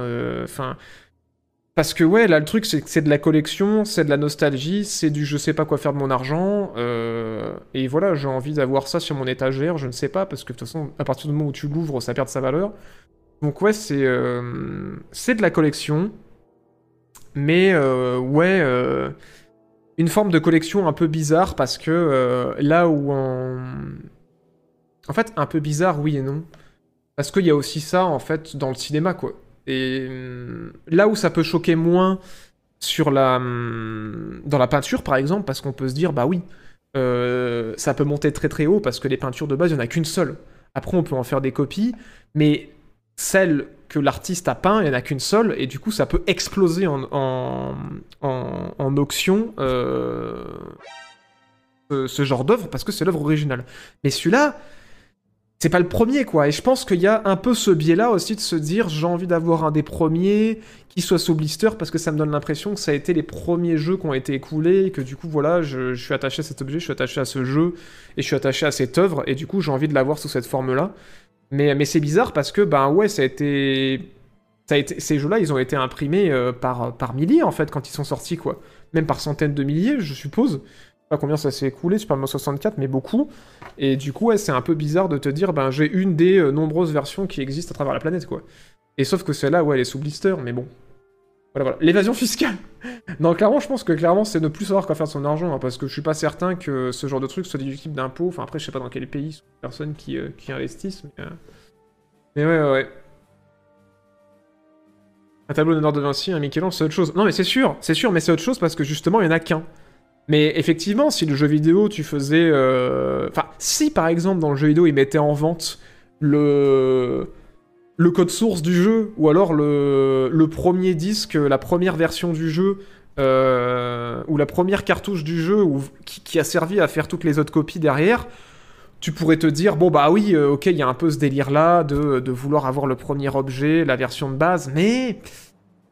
Mais n'empêche que, ouais, la, hum, la copie des autres, elle est numérique, donc elle est identique à la version de base. Alors que même euh, dans la peinture, même quand, tu, vas copier en fait les peintures, y a, ils vont essayer de la rendre le plus identique possible euh, à la peinture de base, mais euh, il y a des professionnels qui pourront toujours dire si c'est l'original ou pas. Et, euh, mais c'est vrai que ça pose la question, ça pose la question de, tout, de, de, de, de- tout ce délire, de toute cette volonté en fait de vouloir acquérir les, les, premières, versions des œuvres euh, qui ont marqué en fait euh, notre histoire euh, actuelle quoi, au niveau de la culture. Et vrai que le jeu vidéo ça fait toujours un peu bizarre parce qu'on a du mal, contrairement à la peinture, à avoir ce concept. Mais c'est vrai qu'en cinéma, ça peut être pareil. La pellicule euh, de base, la première pellicule, euh, enfin à l'époque où c'était argentique, hein, mais les premières pellicules des films, avant qu'ils en fassent des copies pour les distribuer en cinoche, c'est pareil. C'est des copies, donc c'est exactement la même chose, mais tu peux te dire, ah oui, mais c'est la copie que le monteur, il a touché de ses mains et tout ça. C'est celle qu'il a montée, où il y a encore les, les marques de, des scotch quand, euh, quand il montait la pellicule pour avoir le film final. Tu peux toujours te dire ce délire-là, mais ouais, je pense que c'est un délire de collectionneur et de, nostalgie, quoi. Très clairement. Merci The Euh, Pour ton troisième mois, merci beaucoup. Que je serai ma vie sur la JB Corp, cœur sur toi.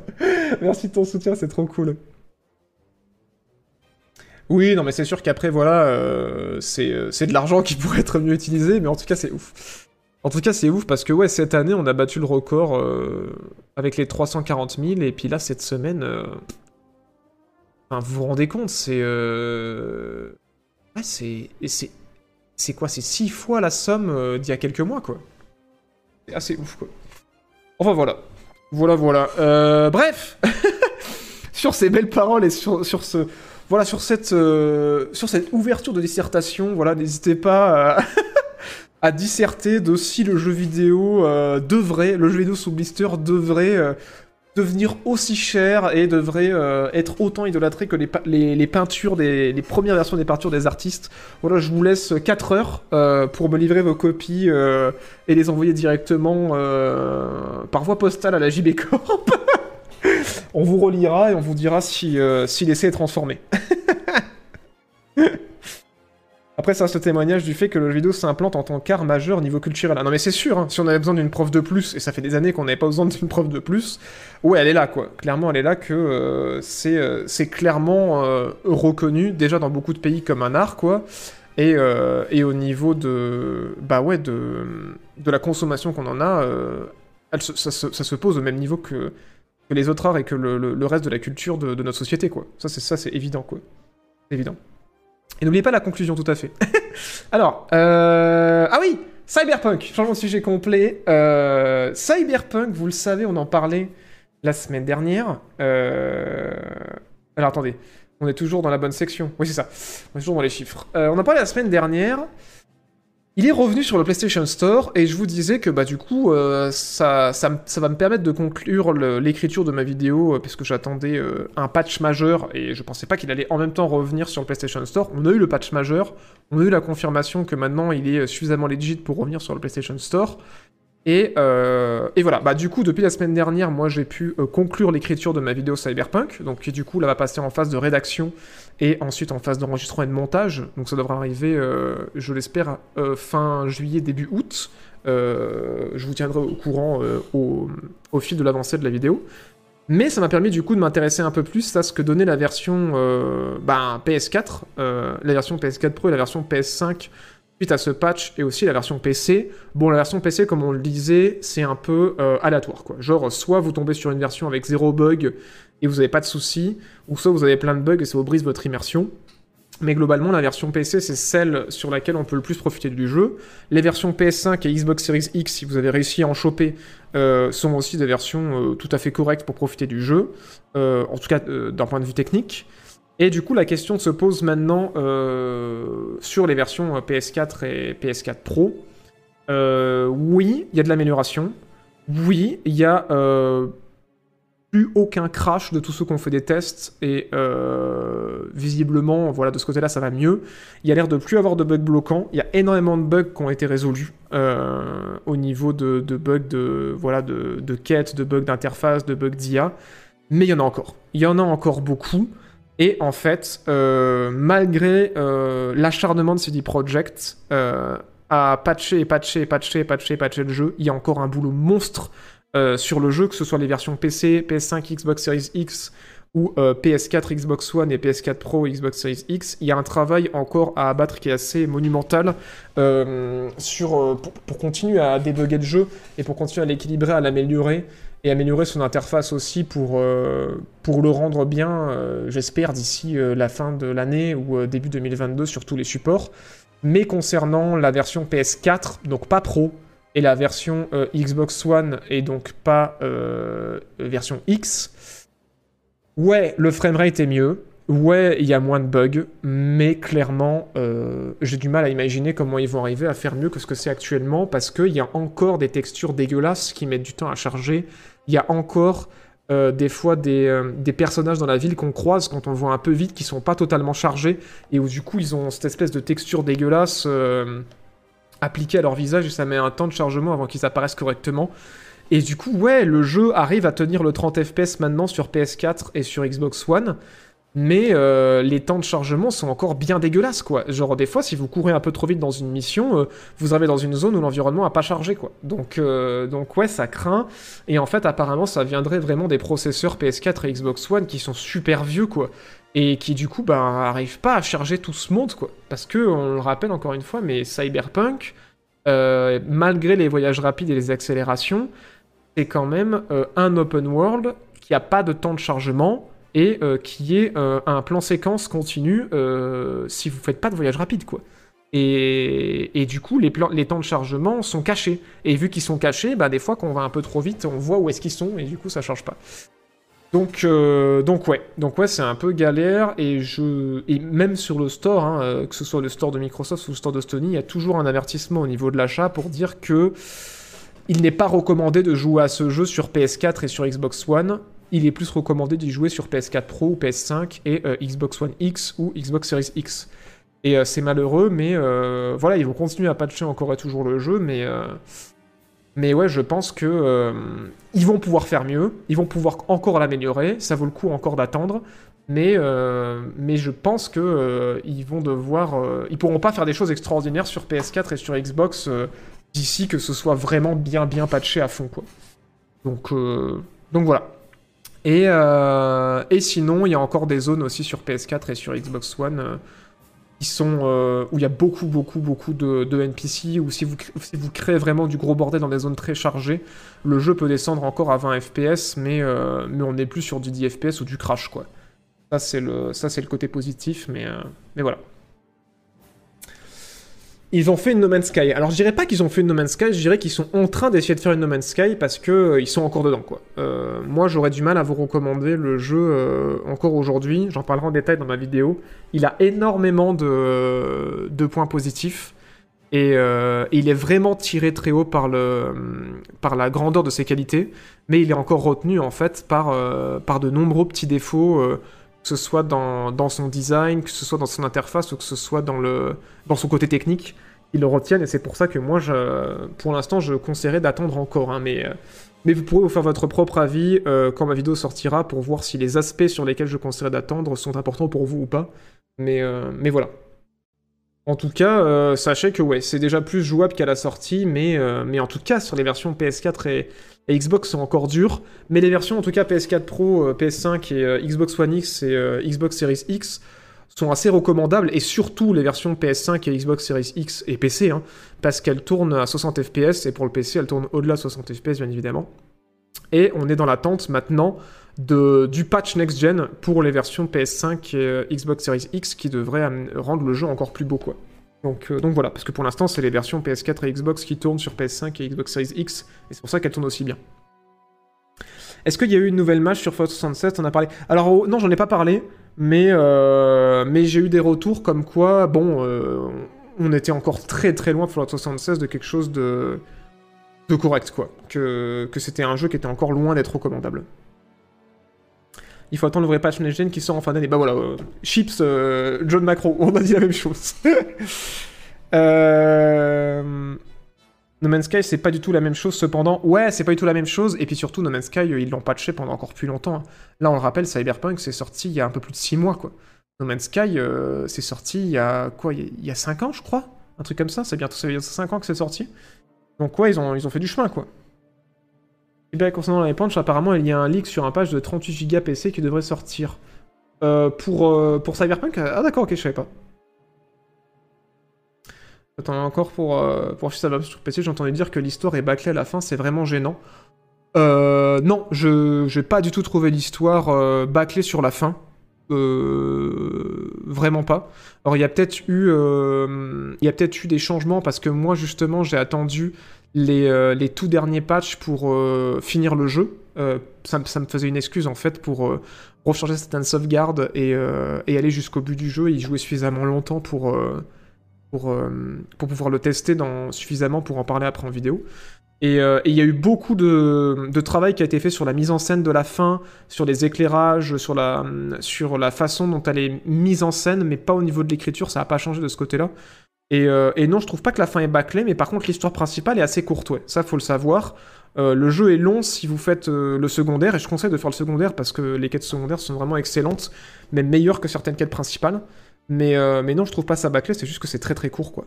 Au niveau de l'histoire principale. hein. Après, moi j'ai passé. je crois qu'il faut, pour le faire à 100%, il faut entre 80 et 90 heures si vous faites vraiment tout. Mais si vous faites juste le, secondaire et. euh, Enfin, les quêtes secondaires euh, narrées et la quête principale, je crois que c'est plus euh, 30-40 heures, un truc comme ça. Mais moi, pour vous dire, je l'ai fini qu'une seule fois et j'ai rentré 120 heures parce que euh, voilà, j'ai vraiment pris mon temps, j'ai kiffé euh, et, euh, je me suis bien amusé sur le jeu à expérimenter avec ses systèmes et tout. Euh, donc voilà, moi je trouve ça pas mal que pour une fois on a un jeu qui est assez court pour ceux qui veulent faire que le principal, qui est d'une durée correcte pour ceux qui veulent que la narration euh, qui est vraiment soignée, à savoir 30-40 heures, mais qui a quand même une centaine d'heures de jeu à offrir pour ceux qui kiffent l'univers et qui ont envie d'y rester un peu plus quoi. Donc, euh, donc voilà, de ce côté-là. Euh, ouais, il est en 60 FPS sur PS5, Xbox Series X et PC, hein, mais même au-delà, 60 FPS sur PC, mais il est toujours en 30 sur euh, PS4 et Xbox One.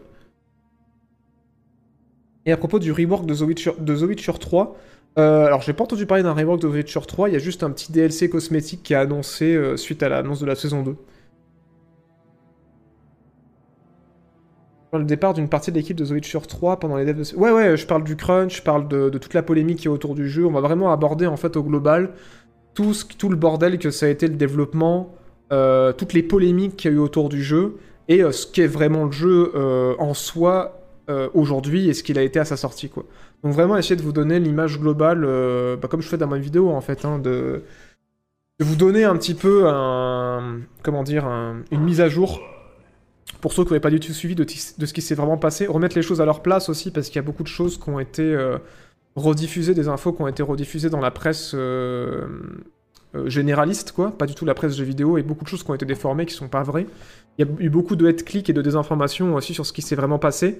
Des fois, pour essayer de descendre plus CD Projekt que- qu'il ne le méritait, et des fois, euh, à l'inverse, pour essayer de cacher euh, certaines vérités sur le développement euh, qui sont pas, super clean, quoi. Donc, ouais, j'ai fait pas mal de tri dans tout ça pour vous mettre vraiment à jour sur ce qui s'est vraiment passé pendant le développement, ce qui s'est vraiment passé pendant la communication. Et, voilà les erreurs que je pense qui ont été faites. Je pense qu'il faut s'attendre à quelque chose de proche du test que ce que j'ai fait sur The Last of Us et sur Watch Dogs, euh, pour ceux qui les ont vus. Voilà, effectivement, il y aura un côté euh, euh, mise à jour mise à jour médiatique de ce qui s'est passé autour du lancement du jeu et un gros aspect sur mon avis sur le jeu et une conclusion pour savoir si je le recommande ou pas et pourquoi aujourd'hui. Merci Mister Méchant pour le sub, merci beaucoup. La mauvaise histoire, c'est qu'elle marque pas l'esprit. J'ai fini le jeu en décembre, j'ai oublié la fin. Mais alors euh, c'est ouf parce que euh, pas tout le monde est d'accord quoi. Genre euh, moi pour le coup, j'ai vraiment vécu le truc à fond et je sais pas si c'est la fin que j'ai eue parce qu'il y a- pas mal de fins différentes. hein. Il y en a euh, quatre, je crois, principales et elles peuvent varier en fonction de des, de- des relations que vous avez eues, de la fin de certaines. euh, Enfin, il y, a des- il y a des fins euh, secondaires aussi. Euh, Enfin, ceux qui ont fini le jeu voient de quoi je parle, qui varient pas mal. Mais au niveau des quatre fins principales, moi j'en ai une vraiment qui m'a m'a vraiment retourné quoi. Genre, parce que j'ai joué mon personnage d'une certaine manière où je savais à peu près que je voulais finir comme ça. Et, et ouais, je pense que moi ça m'a. Enfin, je l'ai fini à quoi? Il y a. Il y a peut-être deux mois, je crois, maintenant. Euh, et euh, et j'y pense encore et j'en parle encore, hein, franchement. euh, Il y a tellement de quêtes qui m'ont marqué et, ouais, j'ai pleuré à pas mal de moments du jeu et, à la fin que j'ai eu, vraiment. j'ai vraiment beaucoup pleuré, ça m'a retourné et ça m'a vraiment. Enfin, j'en j'en parlerai dans ma vidéo, mais ça m'a vraiment impacté dans ma, même dans ma, dans ma vie, quoi. Genre vraiment, ça m'a fait réfléchir sur pas mal de, choses par rapport à moi, quoi. Mais bon, bref, après, je pense qu'on est tous différents par rapport à. Qu'on ressent par rapport aux offres qu'on consomme, mais c'est vrai que pour moi, Cyberpunk, ouais, c'est vraiment pas le scénario ou la narration que je critiquerais, hein, parce qu'il il y a une qualité et une maturité d'écriture qui. euh, m'a vraiment touché là où ça m'a fait mal, quoi. Donc, euh, donc ouais. Euh, alors, euh, elle devrait sortir, si tout va bien, d'ici fin juillet, début août. Voilà, parce que là, il y a, euh, je l'espère, si j'ai pas de soucis, euh, dans les jours à venir, le, top des indés qui va sortir euh, sur la chaîne principale. Merci euh, Mo- Mota- Motamirg pour ton sixième mois, merci beaucoup. Et merci le P6 pour le sixième mois. Merci, bienvenue à vous. Euh, quel jeu t'avais pleuré Cyberpunk, hein. je parle de Cyberpunk là actuellement. euh. J'en parlerai en détail du pourquoi, du comment, sans spoiler, hein, évidemment, parce que je fais toujours des vidéos euh, 100% sans spoil. Mais, euh, mais ouais, putain, euh, ça m'a fait vraiment... euh, Enfin ouais, ça m'a fait, ça m'a fait vraiment mal, quoi, genre... Mais bon, après, je pense que ça va, c'est parce qu'on est tous différents, on a toutes des expériences de vie qui sont, euh, qui sont relativement différentes les uns des autres. Et, euh, et je pense que ouais, j'étais dans une disposition où j'étais ouvert à recevoir la narration, euh, en tout cas le ton et le thème de Cyberpunk à ce moment-là de ma vie. Et, et ouais, la fin a été assez éprouvante pour moi. Et, et ouais, pendant le générique, j'ai continué à être pas bien et je commençais à repenser à tout ça et tout. Et franchement, ouais, ça m'a. Ça, on pourra pas lui enlever à Cyberpunk, hein, c'est sûr que ouais, il, a, il a un truc à raconter. Et euh, ça, c'est évident et, il le raconte bien. Euh, ah oui, euh, putain, merci Nitia. Voilà, pour ceux qui ne savent pas et que ça intéresse, on a un concours de, screenshots qui est organisé par les modos en ce moment sur notre Discord. Point d'exclamation Discord pour le rejoindre. Et, voilà, n'hésitez pas, il y, a un jeu à gagner à la fin pour ceux que ça intéresse. Un jeu de votre choix qui est disponible sur PC, sur Game Planet. Pire que The Last of Us 2 Ouais, pour moi pire, ouais.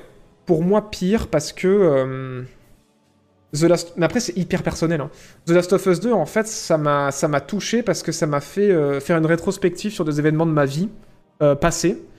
Et Cyberpunk, en fait, ça m'a fait... euh, ça m'a ça m'a touché parce que ça m'a ça m'a impacté sur, sur le présent, quoi.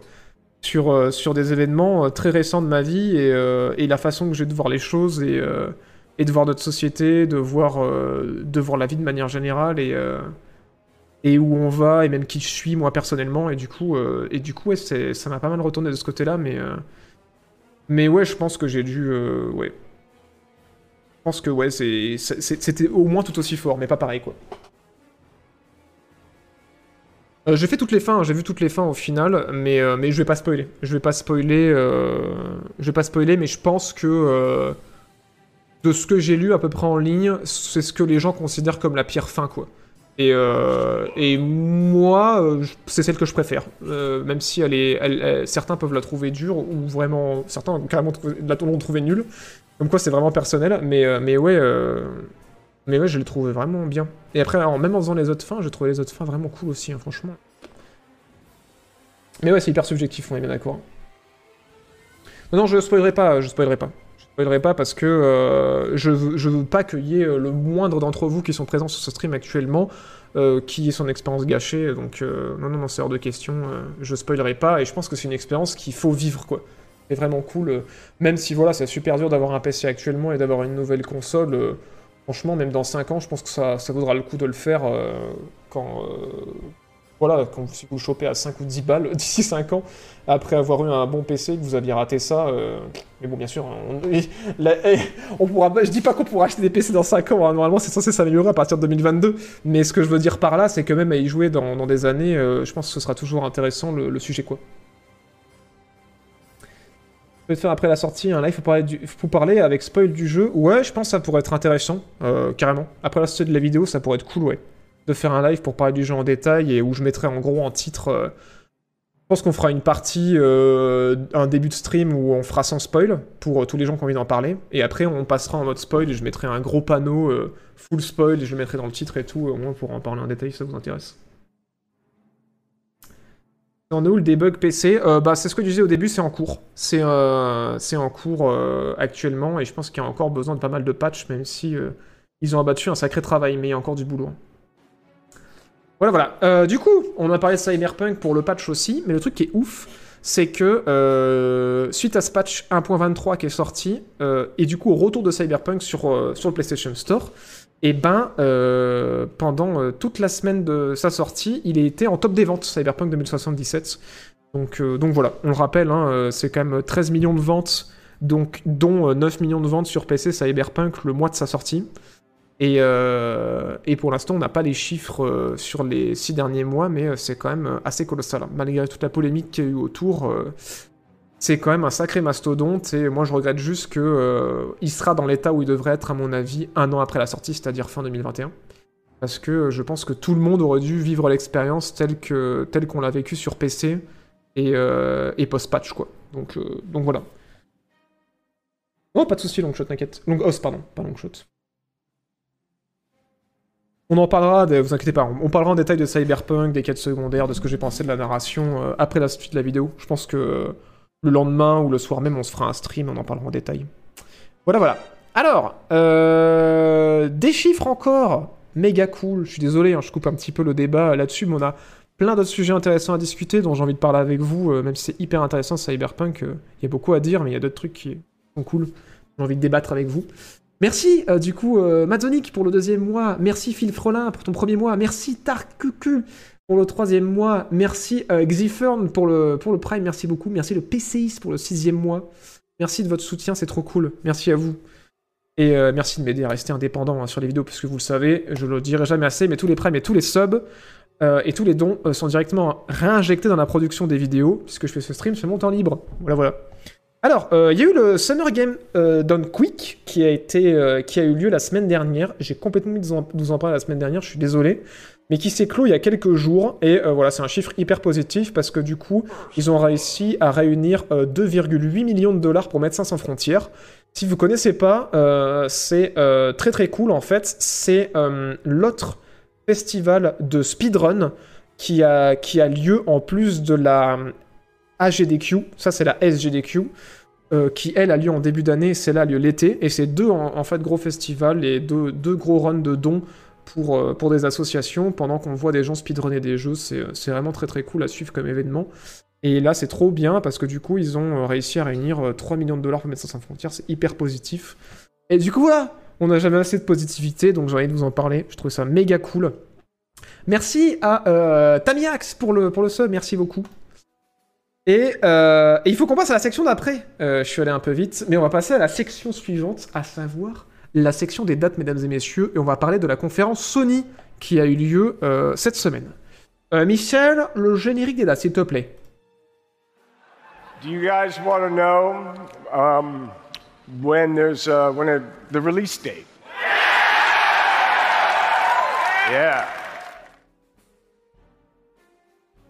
Quelle transition extraordinaire, puisque on parlait de Cyberpunk et on a un générique avec du Kenny Reeves.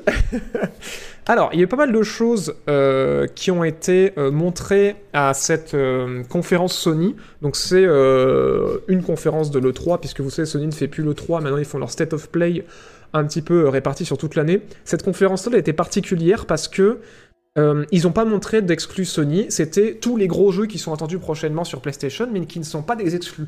Donc potentiellement qui sortiront sur PC ou euh, sur d'autres consoles. Et euh, on a eu pas mal de trucs cool, mais j'ai retenu une poignée de choses en priorité dont j'ai envie de parler avec vous. La première chose, c'est Saifu. On a eu une nouvelle bande-annonce de Saifu, donc qui, qui est fait par Loclap, euh, que, dont je vous parle souvent, qui, est, euh, les développeurs, qui sont les développeurs de d'Absolver. Et je vais vous parler de ce jeu en détail. Et Slowclap, c'est cool parce que Pas mal, non C'est français.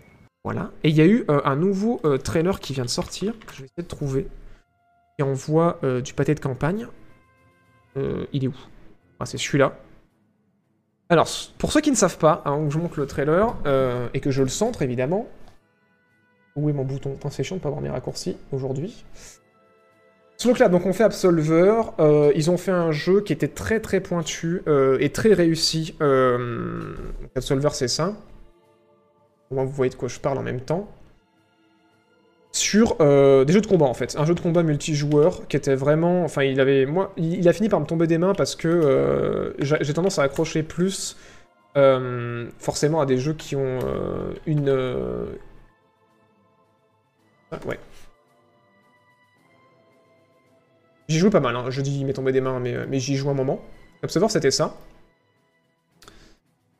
Pour ceux qui se rappellent, qu'il y avait une superbe DA où en fait c'était un espèce de ouais de, MMO, je dirais, peut-être, ou enfin une expérience multijoueur en tout cas, où vous étiez dans un monde euh, et vous créez votre personnage et euh, vous castagniez du coup des, euh, des IA, mais vous pouviez aussi castagner des joueurs pour faire progresser votre personnage et lui apprendre en fait certains styles de combat au corps à corps. Et il y avait un système de combat aussi pointu que que For Honor, je dirais, qui était qui sortait à peu près à la même époque.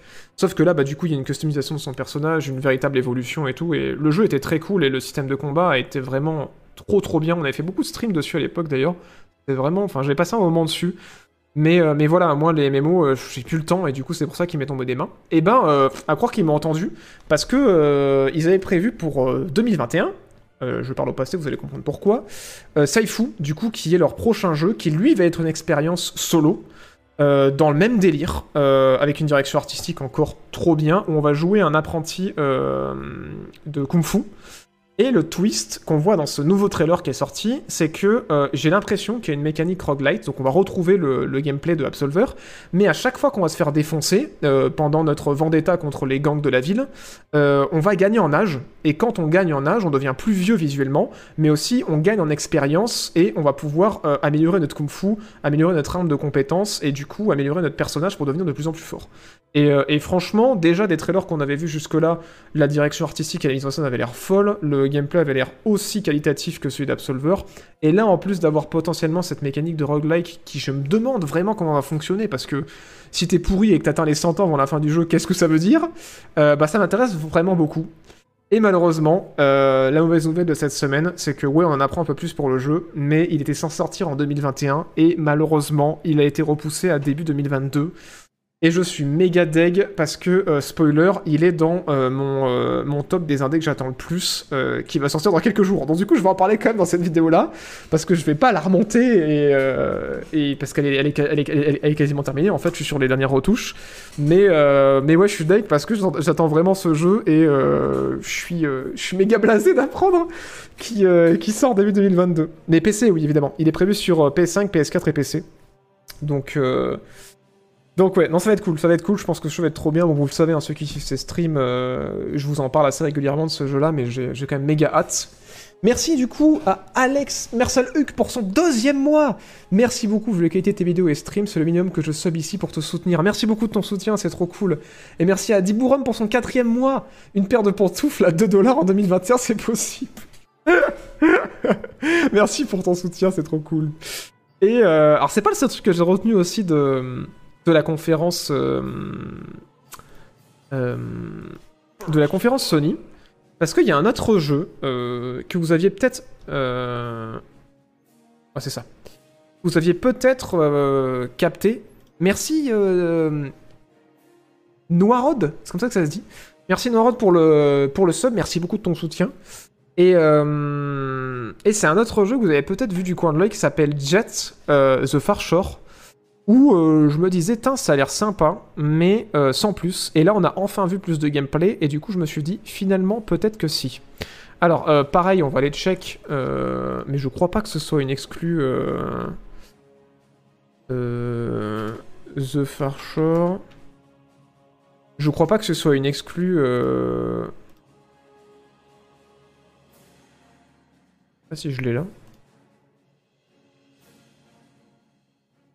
Euh... Ouais, c'est ça. C'est prévu aussi sur PC et ça sortira du coup sur, euh, sur console. Alors, qu'est-ce que c'est? Donc, c'est un jeu en fait qui va se jouer. Vous allez jouer un, un équipage qui, euh, qui explore en fait des planètes ou confins de l'univers. voilà, ils, ils parlent. Ils ont cité un petit peu Interstellar. ils ont cité. Qu'est-ce qu'ils ont cité d'autre? Ils ont cité euh, voilà des jeux d'exploration euh, spatiale. Et, euh, le jeu, voilà, vous le voyez dans sa direction artistique et son gameplay se veut assez minimaliste, mais c'est vraiment très orienté exploration, un petit peu comme ce qu'était No Man's Sky à la sortie, c'est-à-dire voilà explorer de nouvelles planètes, découvrir de nouvelles choses et, et voilà gérer cette équipe d'explorateurs. Sauf que le truc qui est cool, c'est qu'on va pouvoir explorer plusieurs planètes, gérer euh, du coup cet équipage puisqu'on va pouvoir être à l'intérieur de, des vaisseaux euh, en vue à la première personne, mais on va pouvoir aussi descendre des vaisseaux en vue euh, à la première personne quand on en a envie. Visiblement, c'est ce qu'ils avaient l'air de dire, et je trouve ça assez impressionnant. Ou alors au moins sur des sur des sites d'intérêt. Et le but en fait, ça va être de voilà d'avoir ce wow effect en fait quand vous jouez au jeu d'explorer des planètes, de découvrir de nouvelles choses, d'essayer de, respecter la vie qui est sur place. Aussi, c'est quelque chose qui est très important pour eux. Ça va pas être de l'exploitation euh, euh, à la No Man's Sky ou, euh, ou, alors vous allez pouvoir flinguer toutes les espèces qui sont autour de vous quand vous en avez envie. Ça vraiment, le jeu va vraiment vous pousser en fait à essayer de cohabiter avec les espèces extraterrestres et l'environnement que vous allez découvrir par de diverses manières et essayer de voilà de, de rester sur la planète, de la découvrir le plus pacifiquement possible. Et, euh, et en tout cas, voilà, visuellement, ça m'intéresse pas mal.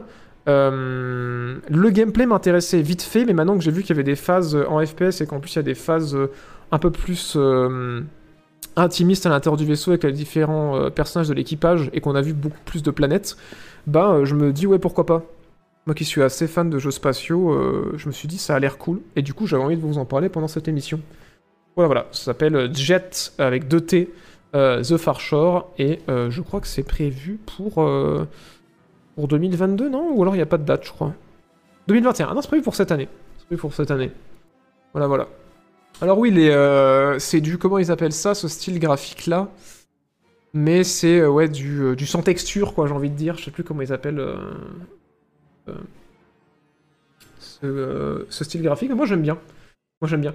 Un Subnautica No Man's Sky. Ouais, dans la, dans la, dans la logique, Subnautica aussi est à citer parce que Subnautica voilà, encourage pas des masses à, à, tuer les bestioles euh, qui sont autour de vous quoi. Donc euh, ouais. Mais là, apparemment, le côté pacifiste serait poussé encore plus. euh, voilà, j'espère. Low poly, merci. C'est ça le, le style graphique. Merci beaucoup. Et surtout, méga cool. je vous avais dit il y a plusieurs mois de ça que j'avais eu la chance d'être sélectionné pour participer à un événement presse euh, par euh, Bethesda et pour euh, participer du coup à un événement presse autour de Deathloop. Et du coup, je vous prépare une vidéo dessus. Donc, le jeu est prévu pour, pour septembre et ce sera notamment une vidéo avec le nouveau format dont je vous parlais hein, en vidéo qui va remplacer du coup le format ça vaut le coup que je pense qui n'est plus adapté aujourd'hui. Et du coup, on a eu euh, 9 minutes de gameplay. C'est méga cool parce qu'en fait, dans ces 9 minutes de gameplay, moi j'avais pu voir une heure de jeu. Voir un développeur jouer une heure de jeu, et en fait, ces euh, 9 minutes de gameplay euh, sont des extraits de cette heure de jeu que moi j'avais vue, et ça vous donne un petit peu plus l'ambiance euh, de ce que va être le jeu, de ce que va être sa promesse, et mine de rien, je me dis, c'est un jeu qui est pas facile à mettre en avant, alors qu'il est quand même assez prometteur. Et, euh, et c'est vrai que ces 9 minutes, mine de rien, c'est peut-être le truc qui vend le, plus le jeu pour l'instant, parce que c'est vrai que c'est assez fou.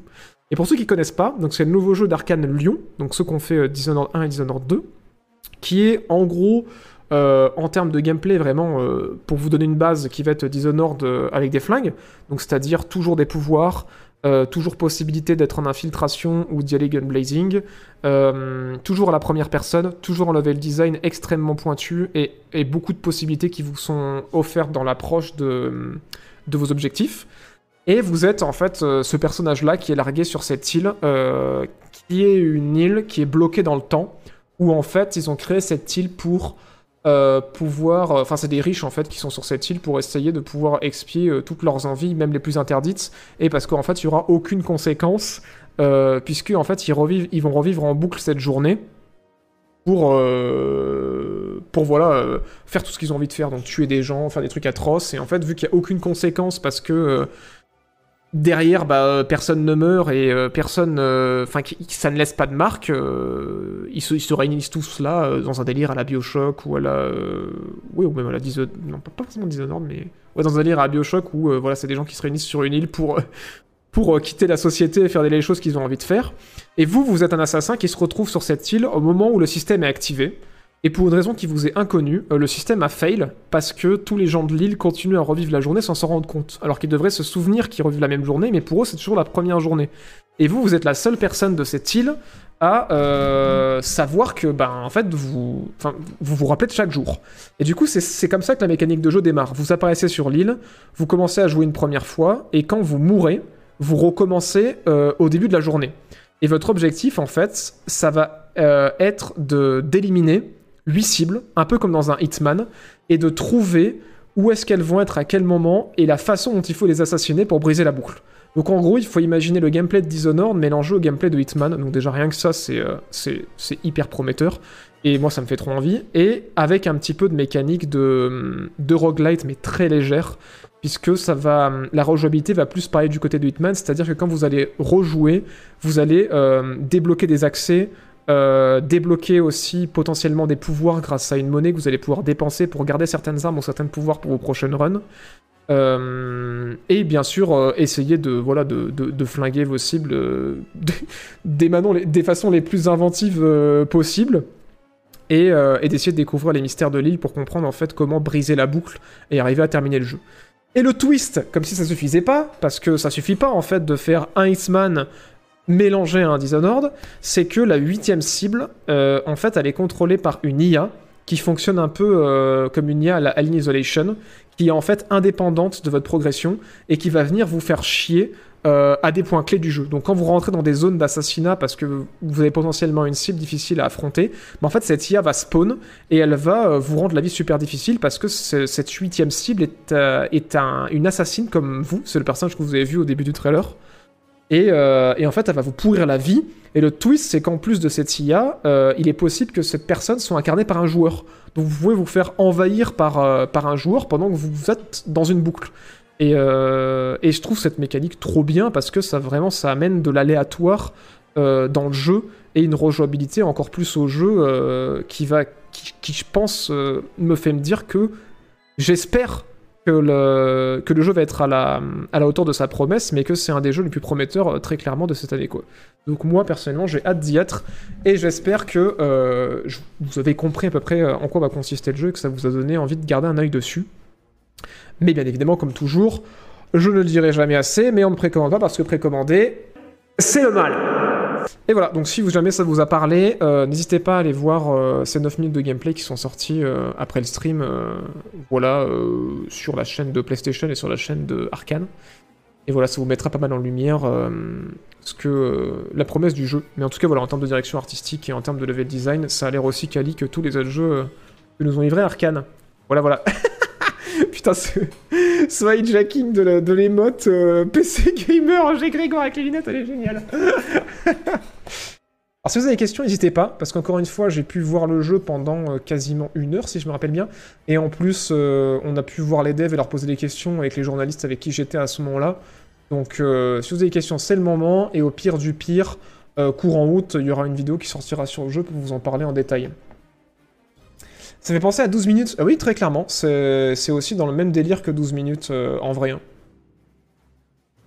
Euh, Stadia, est-ce que ça sort sur Stadia? Je crois pas que c'est annoncé sur Stadia. hein. Si c'était une question sérieuse, euh, peut-être, c'est possible. Ouais, non, c'est possible. Bah, c'était pas marqué à la fin du trailer, mais. Très axé autour des armes. Alors ça va être pas mal axé autour des armes, mais aussi euh, beaucoup des pouvoirs. hein. Là, on le voit pas trop sur cet extrait-là, mais voilà, il y a quand même le blink que vous voyez. Il y a un pouvoir pour se rendre invisible. On retrouve le pouvoir domino aussi de Dishonored pour ceux qui se rappellent. Donc, euh, donc ouais, ouais. Il est annoncé pour le 14 septembre.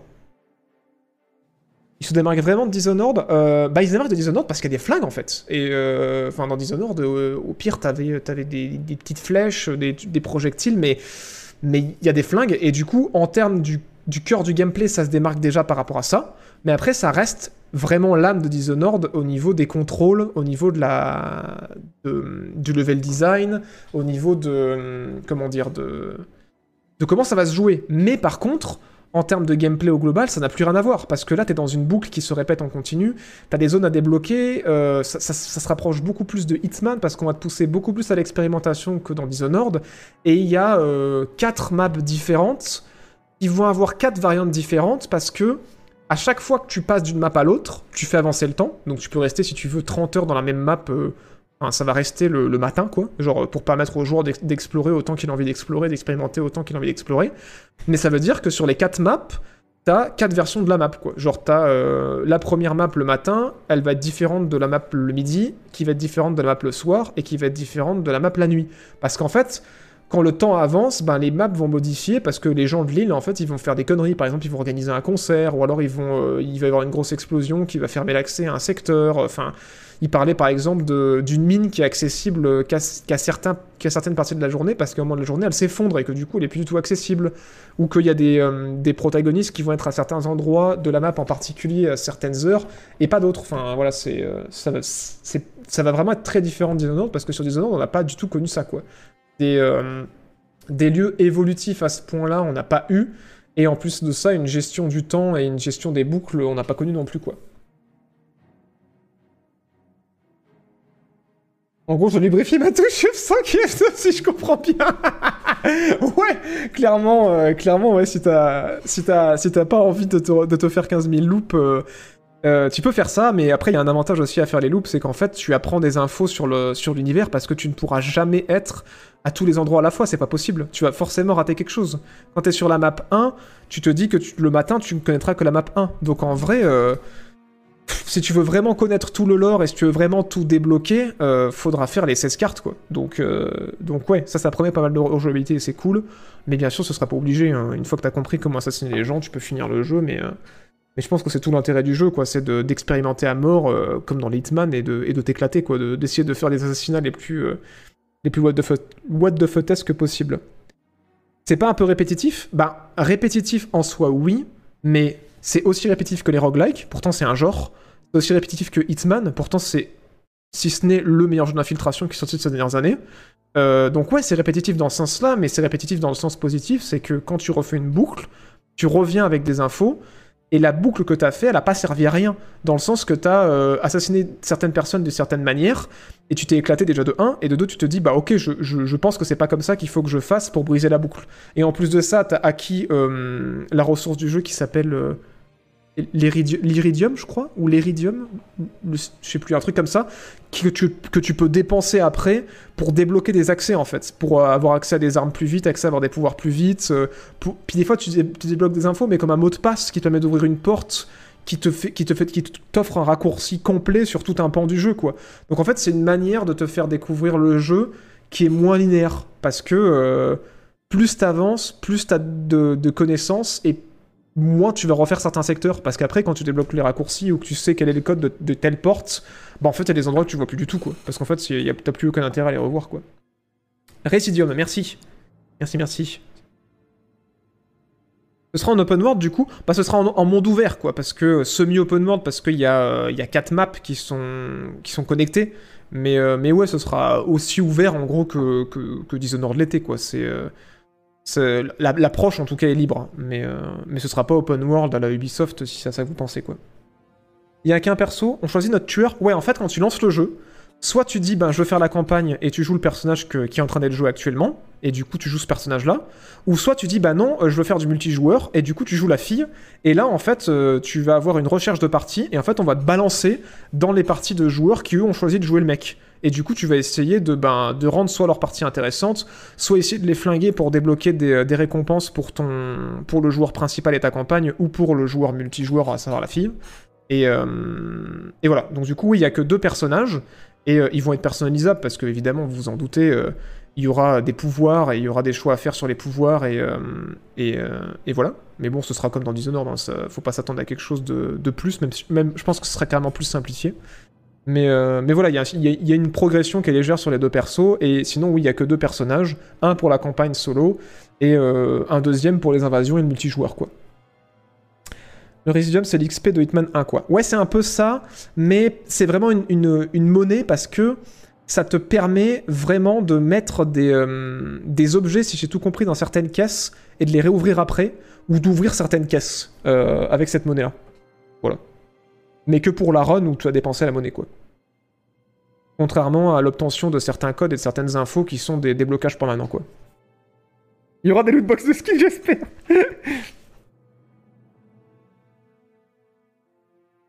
Une pensée émue pour le joueur qui connu les inventions de Dark Souls, mes condoléances, le gars, sur ce jeu. Ouais, mais c'est intéressant parce que la mécanique qu'ils ont fait, c'est que tu peux pas te faire envahir n'importe quand. C'est que quand t'es en assassinat, si j'ai compris, ou dans certaines zones particulières. Donc déjà, la, la majorité du temps, t'es assez tranquille. Et euh, en plus de ça, tu peux décider de le, désactiver, de vouloir qu'une invasion de l'IA. Mais euh, t'es informé quand il y a une IA ou un joueur qui rentre dans ta partie.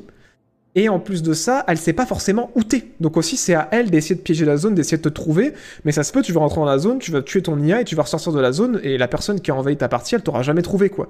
Donc il y a vraiment ce jeu de chat et souris qui est super cool. Et si t'es assez bon, qui peut être hyper gratifiant en te disant euh, Putain, il y avait un jour dans ma game et en fait, euh, il m'a pas trouvé, quoi. Donc c'est cool. Merci Arnion pour ton sub, merci beaucoup.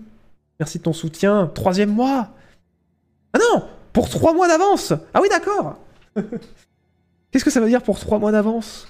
T'as pris 3 mois d'un coup. Bah merci de ton soutien, c'est trop cool. Il y a du RTX on. Euh, ça, j'ai pas l'info. Mais je pense.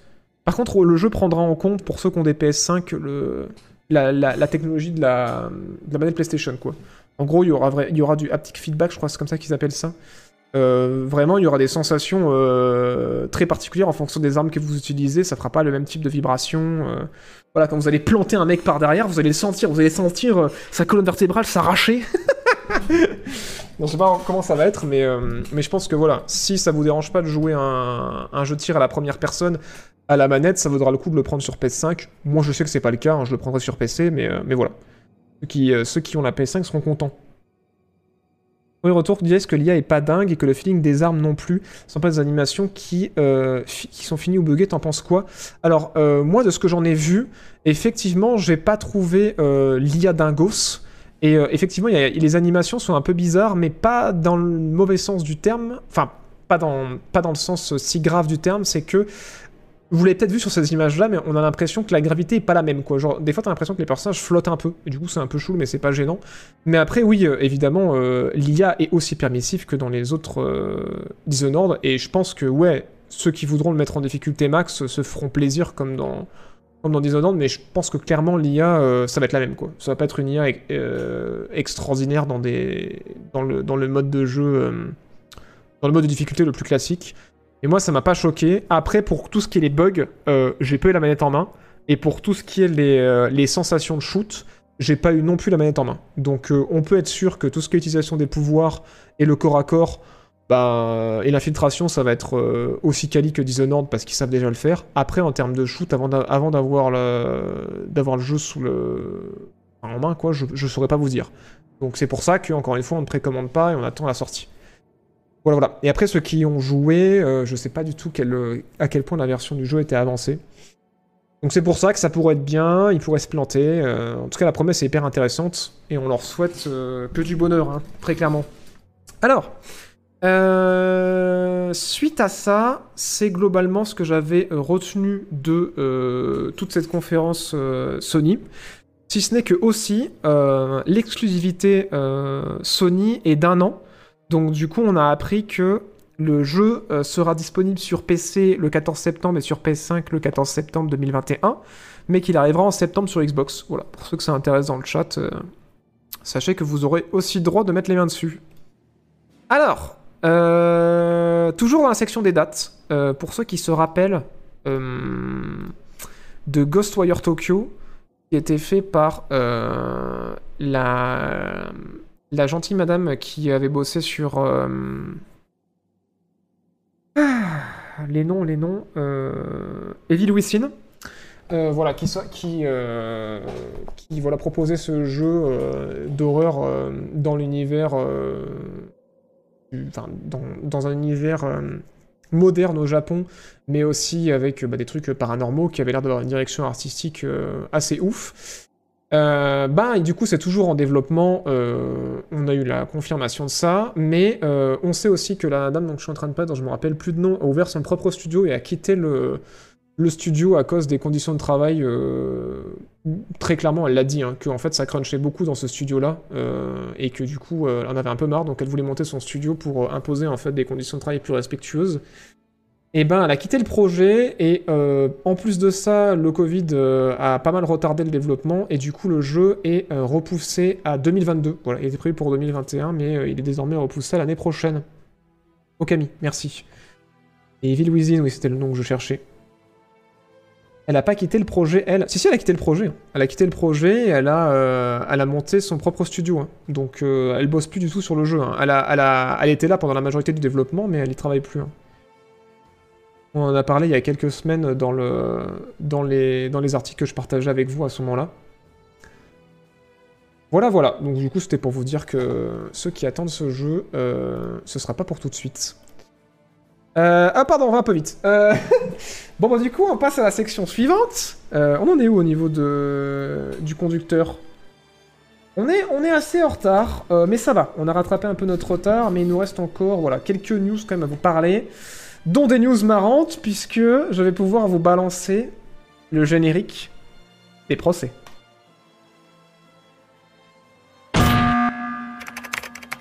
I'll answer the question. You want answers? You can't handle the truth!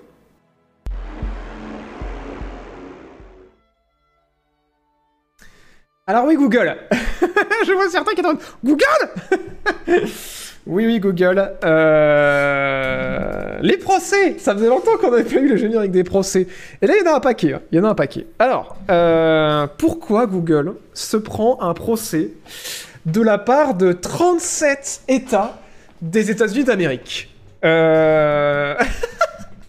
Alors, vous le savez, en ce moment, depuis, depuis, ouais, depuis 2020, depuis 2021, il y a Epic Games qui a euh, tiré une sonnette d'alarme euh, pour se poser en chevalier blanc et pour euh, s'attirer les faveurs et, améliorer son image du point de vue des joueurs et des développeurs, surtout des développeurs, on va pas se mentir, pour dire que vraiment il y a un truc qui va pas dans le jeu vidéo parce que à l'époque où les jeux vidéo étaient distribués en physique, les distributeurs et éditeurs prenaient 30% des ventes, mais aujourd'hui il n'y a plus de distribution en physique et euh, Steam, euh, euh, Microsoft sur le Xbox Store, PlayStation sur le PS Store, Apple sur son store, Google sur son store, continuent en fait à prendre, excusez-moi, je suis pas centré, continue à prendre 30% sur toutes les ventes de tous les jeux et de toutes les applications. Et euh, Epic trouvait ça euh, absolument scandaleux. Du coup, ils ont monté un truc euh, petit à petit en background pour en fait contourner le système de. Contourner la plateforme de vente d'Apple pour Fortnite. Et, ça n'a pas plu à Apple qui ont viré Fortnite du store. Et du coup, en fait, Epic s'était préparé à ça pour partir dans une croisade et faire un procès aux États-Unis à Apple et faire un procès en fait qui serve d'exemple et pour dire nous chez Epic c'est pas normal parce qu'on est les seuls à prendre euh, un peu moins de 15% ou 15% et on en a à faire tourner notre magasin Et, euh, et en fait, euh, Apple, ils profitent de leur situation de monopole dans le, dans le marché mobile pour en fait essorer les développeurs de, jeux sur mobile et du coup prendre 30% alors que c'est pas du tout justifié. On en parle régulièrement de cette affaire-là. Et ça a fait pas mal de, bruit, puisque du coup, il s'est en fait euh, formé deux camps suite à ce procès, puisque Apple euh, a eu le soutien de Google dans son procès, et Epic a eu le soutien de Microsoft dans son procès. Euh, Il y a aussi Steam qui a aidé Apple dans son procès. Et on a su aussi que... Je crois que c'était... euh, je sais plus, enfin bref. En gros, il y avait vraiment une grosse guerre où c'était vraiment Epic contre Apple. Mais euh, en background, ils étaient aidés pour monter leur dossier euh, par beaucoup d'autres entreprises. Certaines entreprises qui étaient pro euh, 30% et d'autres qui l'étaient pas forcément et qui voulaient aussi se faire bien voir. Et, suite à tout ça, Microsoft, qui est en guerre contre Sony pour essayer de gagner cette nouvelle génération, et qui veut aussi faire redorer son image, euh, a fait un move euh, pour soutenir euh, Epic et a dit que sur le, sur le, Windows Store, donc le store de vente de jeux sur, sur PC, bah, il passait à 15% comme Epic. Et pour essayer de se protéger un petit peu, Google et Google et Apple ont passé leur, leur commission à 15% pour les jeux qui font en dessous d'un certain nombre de ventes ou en dessous d'un certain nombre de chiffres d'affaires, mais ils continuent à prendre 30% sur les jeux qui rapportent beaucoup de sous, comme Fortnite ou les gros jeux mobiles et tout. Et pour essayer de, calmer un peu les ardeurs de, tout le monde. Mais, euh, mais voilà, ça n'a pas suffi à Epic parce qu'eux, ils disent bah c'est tout le monde en fait qui devrait profiter de ça et c'est pas juste les petits jeux. Enfin, à la base, ils étaient contents parce que eux, ils ont fait ça euh, sous couvert de, dire bah les petits jeux en fait ça les sèche et c'est 15% de différence, ça fait souvent la différence entre la vie et la mort. Et voilà. Et du coup, suite à tout ça, les gens commencent un petit peu à s'aligner, mais euh, Steam a toujours ce 30% et Microsoft et, PlayStation continuent à appliquer le 30% sur euh, sur euh, sur console. Mais on l'a dit tout à l'heure, Stadia est passé à 15% pour les développeurs sur son offre Stadia. Mais ça n'a pas suffi, ça n'a pas suffi parce qu'en fait, on avait dit que Epic était en procès contre Apple aux États-Unis. Ils étaient aussi en procès contre euh, Apple en Australie. Et euh, ils étaient en train de, de de préparer un procès contre Google euh, pour les mêmes raisons sur le système Android. Et ils l'ont même lancé, je crois. Et à côté de ça, Google, qui se pensait à l'abri, euh, bah en fait non. En fait non, cette semaine, ils viennent de se prendre un procès de 37 États des États-Unis qui les accusent d'un monopole abusif euh, et d'un non-respect des lois antitrust aux États-Unis, puisque ces États euh, reprochent à Apple de ne pas permettre, à Google de ne pas permettre à une, concurrence d'exister, parce qu'ils ils leur disent clairement, déjà qu'en dehors de toutes ces affaires avec Epic, qui qui leur permettent en fait de maintenir par exemple ce 30% et que bah en fait personne peut rien leur dire parce que euh, les seuls qu'ils ont en face c'est Apple et c'est dans leur intérêt. Euh, pourquoi personne ne peut rien leur dire? Parce que à chaque fois qu'il y a une entreprise qui pourrait faire de la concurrence à Google ou qui pourrait proposer quelque chose d'alternati- d'alternatif euh, que ce que propose Google ou qui, ou qui permettrait en fait de tenir tête à cette entreprise-là en... et de grossir en proposant quelque chose de plus attractif pour les consommateurs, Google les rachète. Et quand c'est pas Google qui les rachète, c'est d'autres personnes qui les rachètent. Et ça, le fait que Google rachète à chaque fois la concurrence, eh ben, ça pose problème euh, à tous ces États-là qui les accusent d'un monopole euh, abusif et qui fait qu'en fait, ils, clairement, ils leur disent vous grossissez trop et c'est pas bon pour l'industrie, c'est pas bon pour les consommateurs, c'est pas bon pour nous. Et euh, du coup, faut arrêter ça. Donc voilà. Donc du coup, petit moment, petit moment, un procès de plus qui existe et c'est hyper intéressant parce que ce procès-là les attaque sur beaucoup de choses et je pense que dans le jeu vidéo, on pourrait arriver à euh, un virage qui pourrait être opéré là euh, très prochainement dans, euh, dans cette industrie, puisque si Epic gagne son procès, qui là on attend pour l'instant que le résultat du procès d'Epic tombe aux États-Unis, ça voudrait dire que les, il pourrait y avoir des régulations qui seraient imposées par les États ben, suite à ce procès-là dont je vous parle actuellement contre Google. Donc du coup, Apple pourrait, euh, pourrait être obligé en fait de, de descendre sa commission. Google, par, effet domino, devrait descendre sa commission aussi. Si euh, Epic gagne son, euh, son procès en Australie, ça pourrait montrer que ça se généralise et en fait ce, pro- ce procès, comment dire, exemple, pourrait se répercuter à toute l'industrie. Ça voudrait dire que Steam, Sony, Microsoft, tous les acteurs de l'industrie devraient descendre à- aux 15% de commission qui deviendrait la norme. Et qu'est-ce que ça veut dire pour nous, consommateurs? Ça voudrait dire que ben, certains jeux, pas les AAA, je pense pas, euh, mais des AA euh, ou des jeux indés pourraient baisser de prix parce que ces 15% de commission pourraient s'impacter sur le prix et ils auraient potentiellement besoin de moins vendre, euh, de, moins, vendre moins cher leurs jeux pour réussir. Et à l'inverse, ça permettrait aussi potentiellement à des indés ou à des jeux niches qui sont très très bons mais qui ne plaisent pas à tout le monde de ben, gagner plus de sous et du coup de faire des suites ou simplement de survivre. Et du coup, ben, nous, ça permettrait d'avoir potentiellement une plus grosse prise de risque créative au niveau de l'industrie et du coup de profiter de jeux euh, potentiellement plus accessibles euh, au niveau de nos porte-monnaies et si ce n'est plus accessible potentiellement qui, prennent, qui peuvent se permettre de prendre plus de risques et donc plus de créativité dans l'industrie. Voilà, voilà. Et du coup, pour les développeurs, ce serait méga cool parce que ça leur permettrait d'arriver à subsister avec euh, moins de ventes, quoi. Donc voilà, voilà. Alors, qu'en pense le chat Euh, quel, studio ne, crunch pas Je l'ai vu par rapport à ce qu'on disait avant. Euh, Ubisoft sont assez connus pour, euh, pour avoir des politiques anti-crunch, même si voilà, d'un autre côté, vous le savez, hein, ils, ont, ils, ont, ils ont eu tous ces problèmes de, de harcèlement et de sexisme en interne. Et il y a les gens qui sont derrière City Skyline aussi qui crunchent pas. On a appris que Rocksteady, donc ceux qui sont derrière les Batman, et Insomniac Games, ceux qui sont des Ratchet Clank, et euh, Spider-Man ont crunché il y a quelques années, mais ont fait un gros travail ces dernières années, euh, et ça s'est nettement amélioré. Donc il y a beaucoup beaucoup de studios, hein. je pense que faut pas penser que ça crunch partout dans toute l'industrie, c'est pas une norme, et il faut pas que ce soit accepté comme une norme, sinon ça changera pas quoi. Voilà pour cette petite parenthèse. Alors c'est peut-être 12% chez Epic, ouais. Epic seulement, euh, 15% et plein de jeux qui sont offerts en cours d'année. Ouais, non, franchement, ils s'en sortent bien. Ils s'en sortent pas mal au niveau de leur stratégie Epic en ce moment. Tant- euh, Epic appartient à un très gros groupe chinois, non C'est euh, aussi hyper politique, non? Alors, euh, non, c'est pas hyper politique parce que Epic n'appartient pas à un très gros groupe chinois, donc je parle de Tencent. Tencent ont des parts à 40%, mais Epic n'appartient pas à, Tencent. Donc en fait, oui, avec 40%, ils ont un, droit de, parole quoi, sur ce que fait Epic. Mais, euh, mais non, il n'y a pas une guerre politique, hein, c'est vraiment une guerre euh, plus euh, économique et idéologique, je dirais. Parce que voilà, c'est pas une entreprise Tencent, quoi. Ça pourrait le devenir un jour, mais pour l'instant, ça ne l'est pas.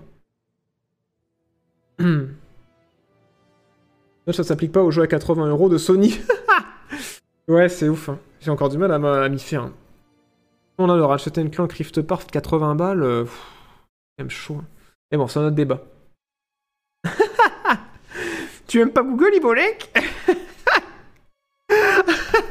tu, veux, tu veux nous dire fuck Google C'est ça que tu veux nous dire Non, mais c'est vrai que ils ont raison. En fait, ces, grosses entreprises-là, c'est bien parce qu'elles poussent les technologies loin, elles amènent des moyens euh, financiers dans des entreprises qui en ont besoin pour continuer à aller plus loin. Mais c'est vrai que ce contre quoi je suis, c'est ce système de monopole et ce système de rachat qui fait que effectivement c'est pas bon pour nous les consommateurs parce que la, concurrence est de moins en moins existante quoi. Et ça crée surtout des entreprises qui sont extrêmement puissantes et c'est inquiétant quoi. C'est très très inquiétant. Tencent veut pas racheter Stadia. Tencent c'est pas aussi gros Google. Hein. C'est gros Tencent mais pas à ce point-là.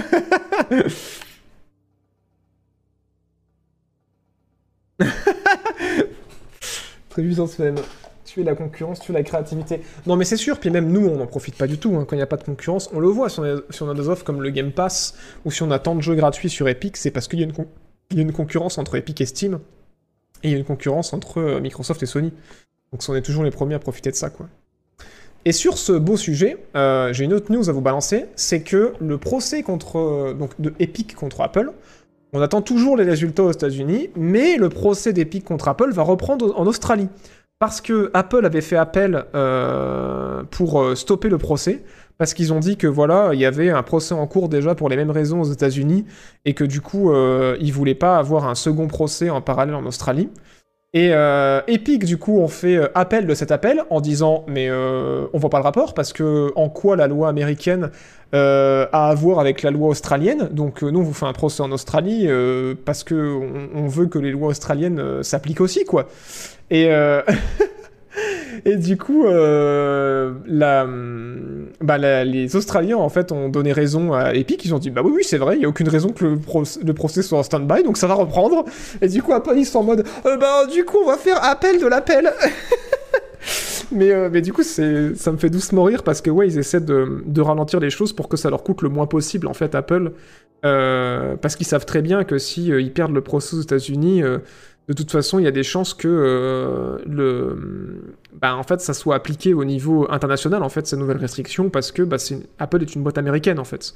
Donc, euh, à partir de là, ils seront obligés d'appliquer euh, le, système de fonctionnement euh, au reste de l'industrie, et que même sans prendre en compte le fait que c'est une boîte américaine, enfin, clairement, les développeurs, ils vont pas accepter que, ouais, sur le sol américain, il y a un petit pourcentage, mais que sur le reste de l'Europe, on leur prenne un, gros pourcentage sans que ce soit justifié, quoi. Donc voilà.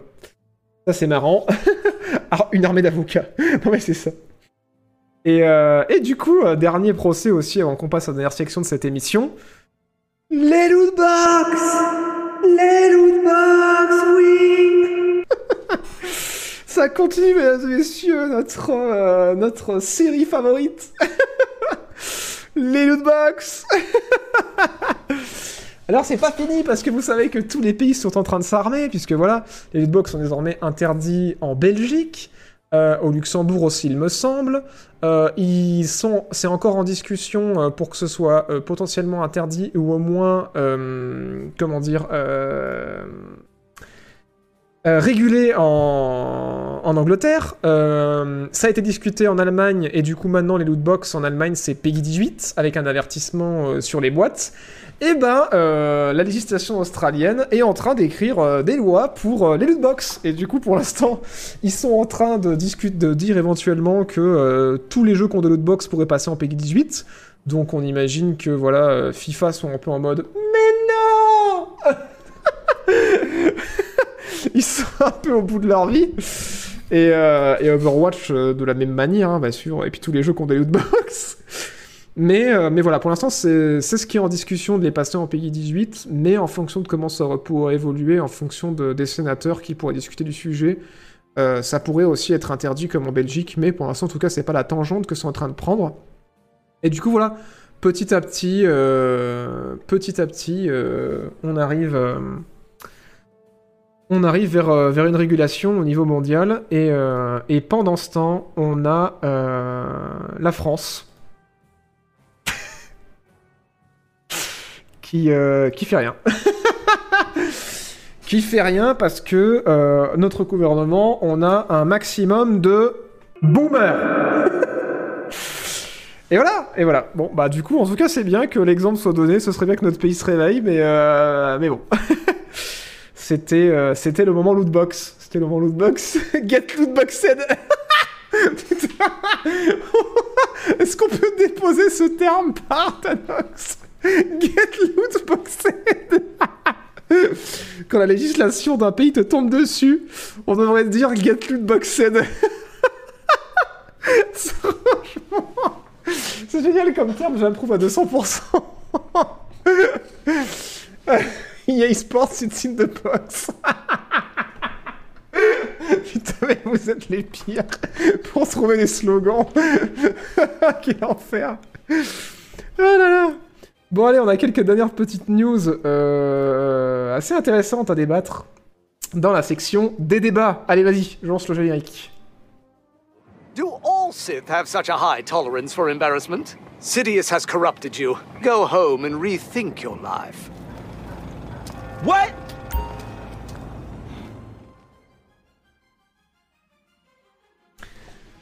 Alors oui, clairement, euh, j'ai lu dans le chat, euh, Google s'est fait lootboxer aux États-Unis. je pense que, je pense qu'on peut le dire. Alors, après le petit moment euh, procès, lootbox, enfin, on a eu plein de petits, petits thèmes dans cette émission.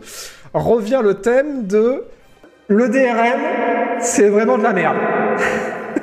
Alors vous le savez, hein, ça fait des années que je, je- je milite pour vous dire pensez à acheter vos jeux en boîte sur console, pensez à acheter vos jeux sur GOG et sur itch.io. quand il y a des promos sur PC, parce que comme ça vous achetez vraiment les jeux et vous pouvez les prêter et vous appartiennent vraiment, vous n'achetez pas des droits d'utilisation, euh, voilà, et vous n'avez pas des trucs euh, anti-piratage qui foutent le bordel dans vos jeux. Eh ben, eh ben, eh ben, on en parlait euh, la semaine dernière, on en parle encore cette semaine. Il y a un groupe de hackers qui a pété le DRM de, de Resident Evil Village sur PC et qui a dit que suite à, avoir fait sauter en fait ce DRM de, leur version craquée, ils se sont rendus compte que la version PC de Resident Evil Village gagnait en FPS et n'avait plus aucun problème de drop de FPS pendant les, passages des portes ou euh, certaines animations qui étaient proches de temps de chargement. Du coup, j'ai envie de vous dire encore une fois, putain de merde, est-ce que on peut pas arrêter avec le DRM Parce que de toute façon, il y a des gens, s'ils ont envie, ils arriveront à le péter, que c'est implémenté à la fin du développement, à la rage dans les jeux, que ça fait euh, que ça fait qu'on a parfois besoin de connexion permanente et c'est insupportable pour jouer et qu'en plus de ça ça nique les performances des jeux ou comme on en parlait la semaine dernière que ça peut carrément bloquer des pans entiers de jeux euh, quand il y a des mises à jour qui sont faites puisqu'on parlait de euh, d'un jeu l'année dernière je me rappelle plus le nom d'Ubisoft qui a eu qui a carrément toute sa campagne qui était complètement bloquée euh, et, voilà, on nous rappelle aussi qu'on a eu aussi le délire sur euh, Metal Gear Rising euh, qui désactivait complètement la version Mac du jeu à cause du DRM. voilà, les Assassin's Creed aussi sont bien connus pour niquer les performances du jeu sur PC à cause de la présence de DRM. Donc voilà, après bon, je vous dis ça à vous, vous êtes des consommateurs, vous avez envie de jouer vos jeux dans à vos jeux dans de bonnes conditions, donc forcément vous avez envie de me dire oui oui oui. Mais ce qu'il faudrait qu'ils l'entendent, ce serait bah, les éditeurs qui foutent des DRM dans tous leurs putains de jeux, et, et c'est chiant. Et c'est chiant. Voilà, voilà. ah bah ça alors Exactement Mais ouais, c'est terrible. Et c'est terrible parce qu'en fait, c'est ce genre de move qui, euh, qui pour moi, euh... bah en fait, euh, encourage le piratage, quoi. Alors que vraiment ça craint, parce que du coup, si on a envie que les jeux continuent d'être faits, il ne faut pas pirater, vous le savez. Hein, il n'y a pas besoin d'un schéma ou d'explication, parce que bah, les, studios ont besoin de thunes pour, pouvoir continuer à faire des jeux, donc payez vos jeux par pitié. Mais, mais ouais, quand t'as des trucs de merde comme ça, t'as envie de dire, bah ouais, en fait j'ai envie de payer le jeu, mais vous le mettez pas sur GOG, vous le mettez pas sur Itch.io, et moi j'ai pas de console, donc je peux pas l'acheter en physique pour être débarrassé de cette merde. Euh, et, du coup, ben ouais, en fait, qu'est-ce que je fais pour, euh, pour, pas, pour pas jouer à votre jeu dans des conditions merdiques, quoi. Donc, euh, donc ouais, ça fait chier. J'espère qu'un jour, il y aura une prise de conscience à ce niveau-là, mais... Mais ouais, je sais pas, je sais pas. Franchement, quand tu vois le succès de The Witcher sur PC, le succès de Cyberpunk sur PC, alors qu'il a été vendu majoritairement sur GOG, qui n'a pas de DRM, t'es un, peu, un peu en mode, mais en fait, enfin... Est-ce que vous... Enfin les gens qui, vont, qui veulent le pirater, ils vont le pirater. Enfin, ça va rien changer à vos ventes, quoi. Enfin, bien sûr que c'est plus confortable d'acheter le jeu parce qu'au moins on l'a, on sait qu'il est là. Euh, on n'aura pas de soucis pour le, pour retrouver, le retélécharger si besoin. Il est mis à jour constamment. Euh, enfin. enfin bref. Voilà. Nick le DRM et vive Google Galaxy. Exactement. Voilà, c'est ce qu'il faudra retenir. Ce qui a été expliqué par la personne qui a craqué pour le détail, c'est que les lags venaient du fait que certaines actions déclenchaient des vérifications au niveau des nouveaux. Mais quand un zombie meurt, comme quand un zombie meurt, oui oui c'est vrai que je l'ai pas cité, c'est que dès qu'un zombie crevait, ça faisait laguer le jeu. Ce qui du coup crée des lags à chaque mort de zombie, et aussi, ouais tu l'as pas dit dans ton message, mais ça crée des lags aussi à chaque euh, chargement, genre entre différentes sections. Et je crois que c'est... Euh, euh, Digital Foundry, la super chaîne YouTube qui fait des analyses de, de, de jeux, qui ont, qui ont parlé de ça en détail justement. Et c'est ouf quoi. Je te dis putain, mais dans Resident Evil, à chaque fois qu'un zombie meurt, ça lag. Est-ce qu'il n'y a pas un putain de problème? Allô? Allô? Putain Non mais c'est ouf. Le DRM en fait ça veut dire Digital Right Management. Et en gros c'est un logiciel qui est mis dans le jeu à la fin pour entre guillemets empêcher le piratage et qui fait qu'il protège en fait euh, le jeu du piratage. Mais ça c'est hypothétique, ça marche une fois sur deux. Et, euh, en fait, ouais, euh, si, enfin, ça, marche en fait avec certains jeux qui sont pas ultra ultra connus. Mais, mais ouais, la majorité des gens, quand il y a plus en plus de gens qui veulent jouer à un jeu, il y a plus en plus de hackers disponibles pour essayer de le péter. Et, et quand il le pète, bah, ça finit en ligne. Et, et le, ce, genre de truc-là, en fait, c'est c'est des choses ouais, qui sont faites pour protéger le jeu, et on le comprend, mais qui ont en fait un gros impact sur les performances du jeu ou euh, sur euh, ben, notre relation au jeu, parce que comme je le disais, un jeu qui a un DRM, on ne peut pas le prêter. On ne peut pas, euh, voilà, même pour, le- pour les marchés du console, quand vous achetez un jeu en, dématérialisé, vous ne pouvez pas le revendre, quoi. Alors qu'un jeu en physique, ouais, vous avez. Voilà. Et souvent, c'est des trucs qui, demandent aussi de la connexion permanente. Ou au moins une connexion à Internet pour, euh, au début du jeu pour que le, le, le, check de DRM puisse se faire, quoi. Et voilà, genre en mode c'est bon, quoi. C'est Steam et GOG qui ont, euh, qui, ont mis un coup au piratage, je sais pas, vos DRM à la con, quoi. Enfin bref. On brasse, on brasse du vent, tel des moulins, mais c'est pas grave. C'est pas grave, mais c'est toujours marrant. euh, C'est toujours marrant de constater ce genre de truc. Incroyable, euh, triste news. euh, le, cheat arrive en masse sur console. Euh, voilà, c'est assez chaud.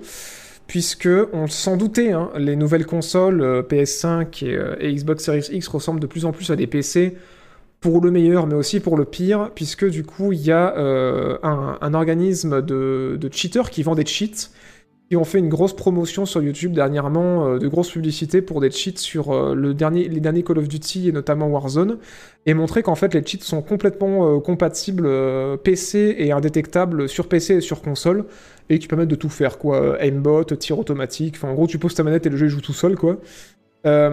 Suite à ça, Activision ont rien réussi à faire contre ce, truc-là. Donc, ce qu'ils ont fait, c'est qu'ils ont fait du, du, euh, du DMCA. Donc, c'est-à-dire qu'ils ont euh, euh, fait sauter toutes les vidéos et toutes les publicités qui étaient hébergées sur YouTube pour promouvoir ce, ce cheat-là. Et qu'en fait, ils vont essayer de trouver les gens qui sont derrière ce cheat et les traduire en justice parce que vous le savez, hein, à chaque fois, ils gagnent parce que bah, y a un manque à gagner hein, pour.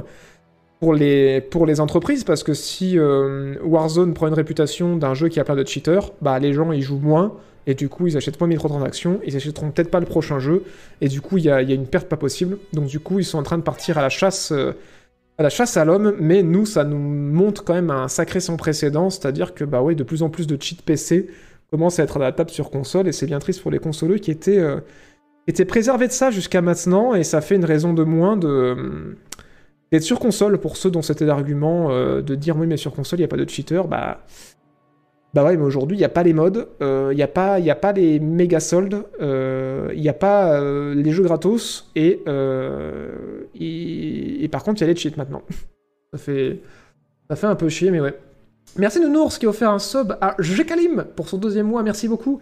Et merci à Ernino pour son sub, merci beaucoup. Merci beaucoup. Voilà, voilà. Et oui, comme on dit, pas les consoleux, putain, pas les consoleux. Ouais, ça fait chier. hein. Ça fait chier parce que, euh, on le rappelle, 80 euros le jeu pour jouer avec des cheaters. Quel enfer. Quel enfer, quel enfer. Euh, Il nous reste euh, une news pour clore cette émission, et pas des moindres. Euh, on va parler d'Ubisoft. On va parler d'Ubisoft, encore une fois dans cette émission, pour faire suite un peu, parce que je pense que c'est important de vous tenir au courant de comment ça évolue tout ça. Euh, bah, à, la, vidéo que j'ai fait sur Watch Dogs, si vous l'avez pas vue d'ailleurs, je vous invite à aller la, voir, euh, où j'ai parlé justement de, bah, de ce que je pensais de Watch Dogs Légion, euh, de tout ce qui va pas en fait dans ce jeu, et où j'avais fait une réflexion globale en fait sur, sur Ubisoft et sur les tendances qu'il y avait sur Ubisoft ces dernières années, et j'ai pu faire un parallèle qui m'a permis de vous parler en fait de toute la polémique qu'il y a eu euh, à Ubisoft à l'été, la rentrée dernière, euh, où en fait on a appris que bah, du coup il y avait un sexisme euh, très et du harcèlement en fait très important chez Ubisoft qui était perpétré par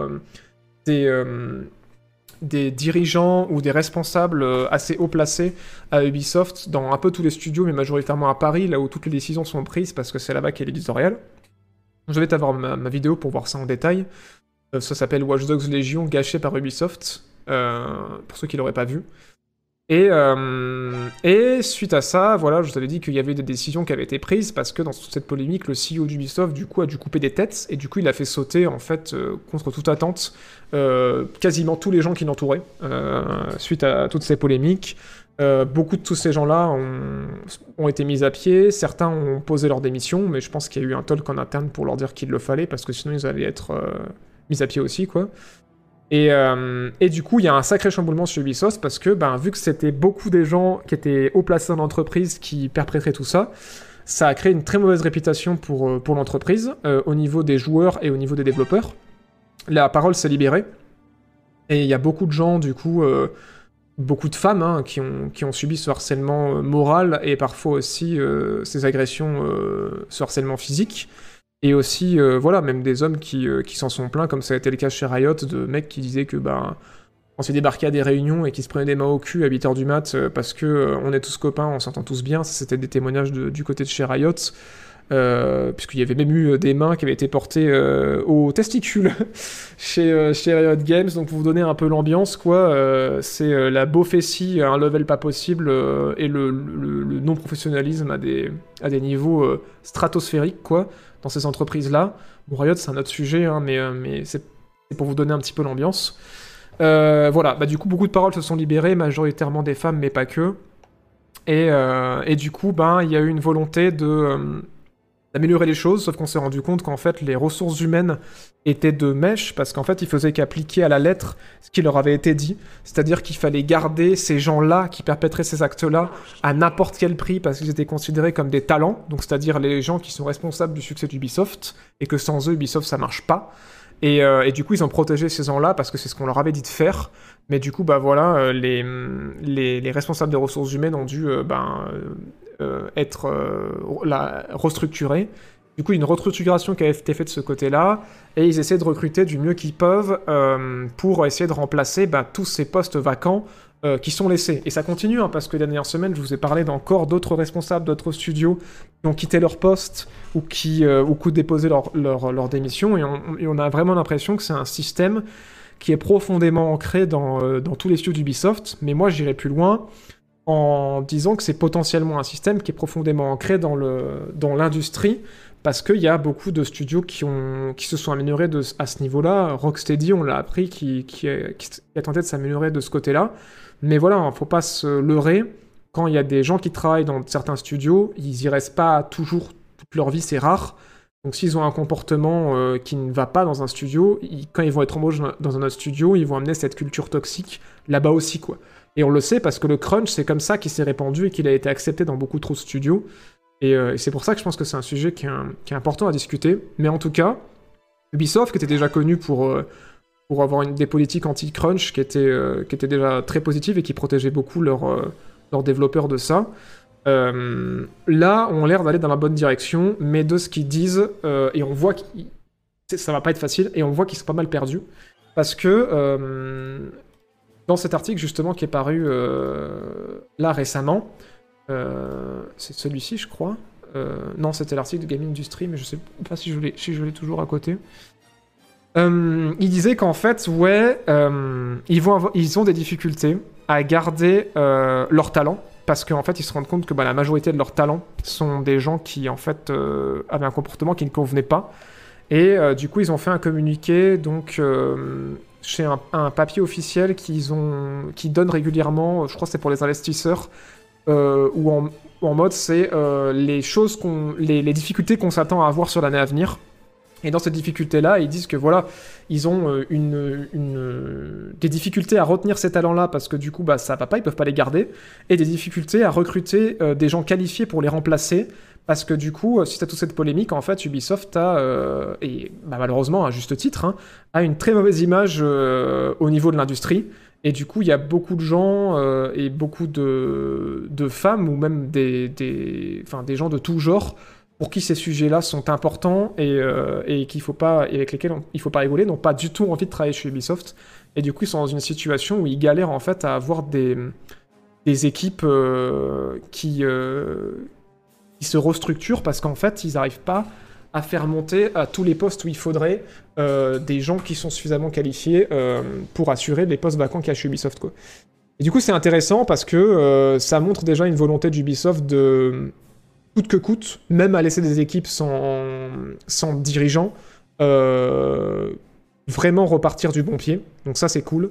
Mais on le sait en interne parce que je vous en parlais il y a, il y a quelques semaines de ça. Les témoignages qu'on a eu anonymes de développeurs euh, en interne chez Ubisoft disent qu'effectivement il y a de l'amélioration, mais que c'est long, quoi. Que c'est long et que, euh, ouais, on voit qu'Ubisoft veut aller dans la bonne direction, on voit qu'ils sont pas abandonnés, mais beaucoup de gens disaient que, ben oui, après toute cette polémique, il y a eu des, des, des meetings pour euh, essayer de faire comprendre à tout le monde dans le studio que le harcèlement, ouais, des fois c'est des choses, des choses qui peuvent paraître euh, bêtes ou, insignifiantes, mais qui peuvent avoir beaucoup d'impact quand elles sont euh, répétées de manière régulière.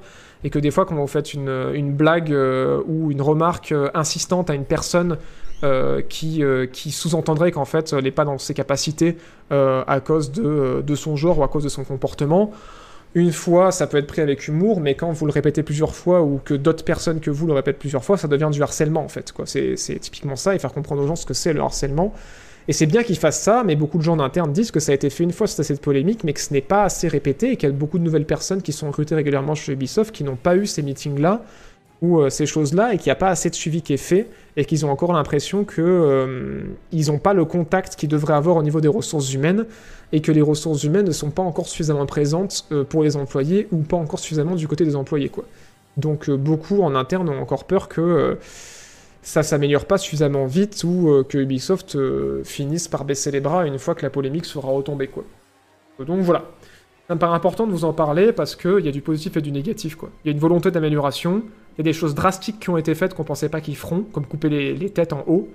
Et euh, mais, mais voilà, c'est en, en interne en tout cas ça, a l'air d'être lent, ça a l'air d'aller dans la bonne direction, mais ça a l'air d'être de, il y a l'air d'avoir encore du boulot quoi. Merci euh, Jacolive pour le deuxième mois, et merci The Frog pour le deuxième mois, et merci Tatan18 pour le, pour le Prime, et merci Skynex pour les 5 mois. On a un chiffre pourcentage sur le nombre de personnes qui ont quitté Ubisoft à cause de cette affaire? Non. Non, c'est très difficile d'avoir des chiffres, euh, et, euh, et visiblement, de ce, de ce que j'en lisais dans les, dans les articles, c'est... la majorité, enfin une grande majorité des gens qui étaient, qui étaient, qui étaient aux commandes quoi. Par exemple, quasiment toute l'équipe éditoriale euh, a sauté quoi. Donc, euh, donc ouais, de ce côté-là, c'est quasi, un quasi 100% quoi. Mais, après, au niveau des studios, au niveau des leads et tout, euh, ça a été quelques personnes en interne qui ont été remerciées ou des fois qu'ils essaient de déplacer euh, dans d'autres studios pour leur faire comprendre qu'il faut qu'ils repartent du bon pied. Mais, en tout cas, ce qui a fait le plus de bruit, c'est les gens haut placés. Et on a pas mal, ouais, de, bah, on a le game director de Origins, euh, ouais, qui, euh, qui a quitté son poste. On a le, bah, hum, je crois, le game director de. Alors après, c'est jamais dit officiellement si c'était pour ça ou pas, mais on a euh, le game director de hum, Beyond Good and Evil 2 qui est parti apparemment pour prendre sa retraite, mais, mais voilà, à la même période. On a le game director de Massive aussi, enfin un des responsables de Massive, donc ceux qu'on faisait Division, qui est parti, qui a été euh, remplacé récemment. Celui qui gérait tous les studios aussi au Canada qui est parti. Donc ouais, beaucoup beaucoup de gens qui sont partis euh, un peu partout et du coup on n'a pas trop de chiffres. Mais, euh, mais voilà, pour répondre à ta question. Michel Ancel, ouais, fait partie des têtes qui ont sauté. Alors officieusement oui, officiellement non quoi. C'est un peu euh, ça, parce qu'officiellement il a pris sa retraite quoi.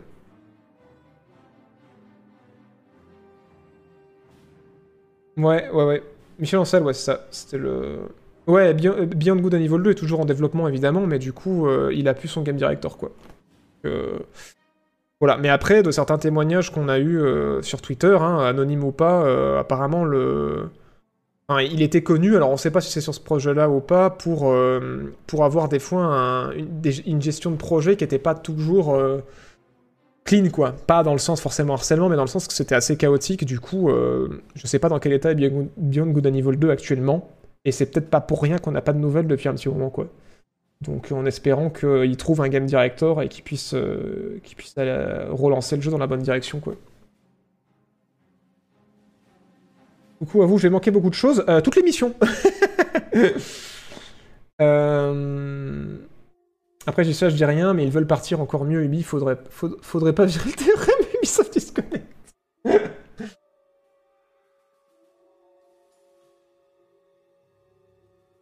Euh, ça craint pour les prochains jeux quand même. Bah, je pense que ouais, ça, ça craint, mais finalement, c'est un peu ce que je disais dans, ma vidéo euh, sur Watch Dogs Légion. Ce remaniement au niveau de l'éditorial, on l'a su suite à toutes ces- affaires-là, que euh, bah, des, trucs, un- des, trucs, des trucs assez ouf, comme par exemple que dans Origins, normalement, on aurait dû jouer Bayek pendant la première partie et Yaya pendant la deuxième. Parce que Bayek aurait dû mourir à la moitié du jeu. Et du coup, ça aurait été hyper intéressant, ça aurait renouvelé le gameplay, et ça aurait été cool, quoi. Mais du coup, ça n'a pas été fait parce qu'en interne, ils voulaient pas. Enfin, l'éditorial euh, voulait pas. euh, parce que c'est ça, c'est des décisions qui ont été créatives aussi. hein. Ne voulait pas qu'on joue pas euh, un personnage masculin. Pareil, Odyssey a été écrit pour être Cassandra.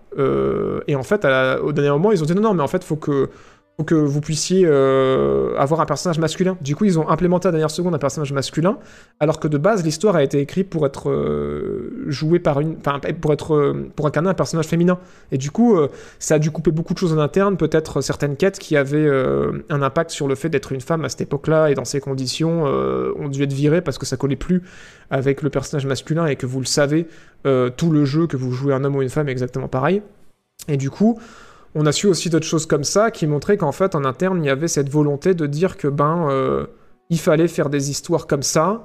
On a su aussi qu'il disait beaucoup qu'il fallait qu'il y ait que des hommes euh, dans les histoires et que la narration c'était pas si important que ça. Beaucoup de choses que disaient en plus de ça que certains des gens de l'éditorial sous-entendaient que ouais la narration euh, c'était pas un truc hyper important et que ouais les mecs ils voulaient jouer des mecs et ils s'en foutaient de l'histoire et tout et que du coup ça pourrait expliquer quand t'entends ce genre de discours là pourquoi euh, les jeux Ubisoft galèrent à avoir une narration qui tienne. Et pourtant ils ont des bons level design ils savent faire des mondes mais euh, ils font des jeux qui se répètent beaucoup et qui narrativement sont pas toujours extrêmement intéressants à quelques exceptions comme par exemple Odyssey qui était très cool.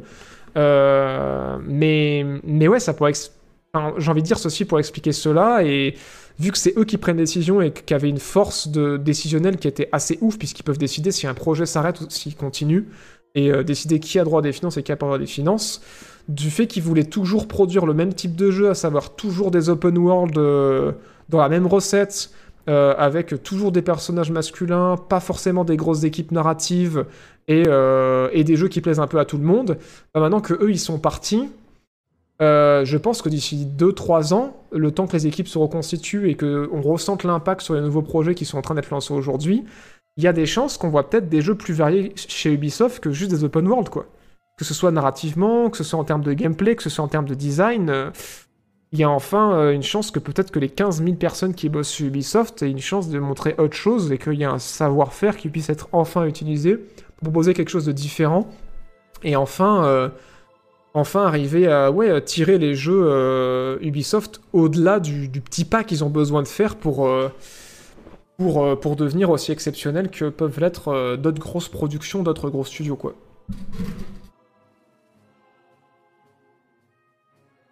Le GD d'origine, c'est plus une affaire privée. En fait, c'est son management qui a été mis en lumière. Euh, le gameplay d'origine, c'est plus une affaire privée Euh, Non, c'est pas du tout une affaire privée, hein, parce que du coup, c'est euh, au décisionnel, à l'éditorial, que, euh, que, ça a été, que ça a été pris, en fait. C'est à l'éditorial qu'ils ont dit, bah en fait, non, en termes de marketing, ça marche pas, et on veut pas faire ça, nous, à Ubisoft, donc, donc en fait, vous changez. C'est pas du tout une affaire privée. hein. Euh... Ouais, bah en fait, c'est ça qui est dommage, c'est que Ubi ont eu cette période où euh, ils ont Shine il y a quelques années. Après, ils ont eu une période euh, où ils sont redescendus à fond euh, bah, quand il y a eu voilà, tout- toute cette overdose suite à Unity, enfin, Syndicate et tout ça. Les Ghost Recon aussi qui ressemblaient de plus en plus. Euh, voilà, euh, Splinter Cell aussi, qui n'était plus que l'ombre de ce qu'il était, euh, le dernier Prince of Persia, qui n'a pas plus des masses.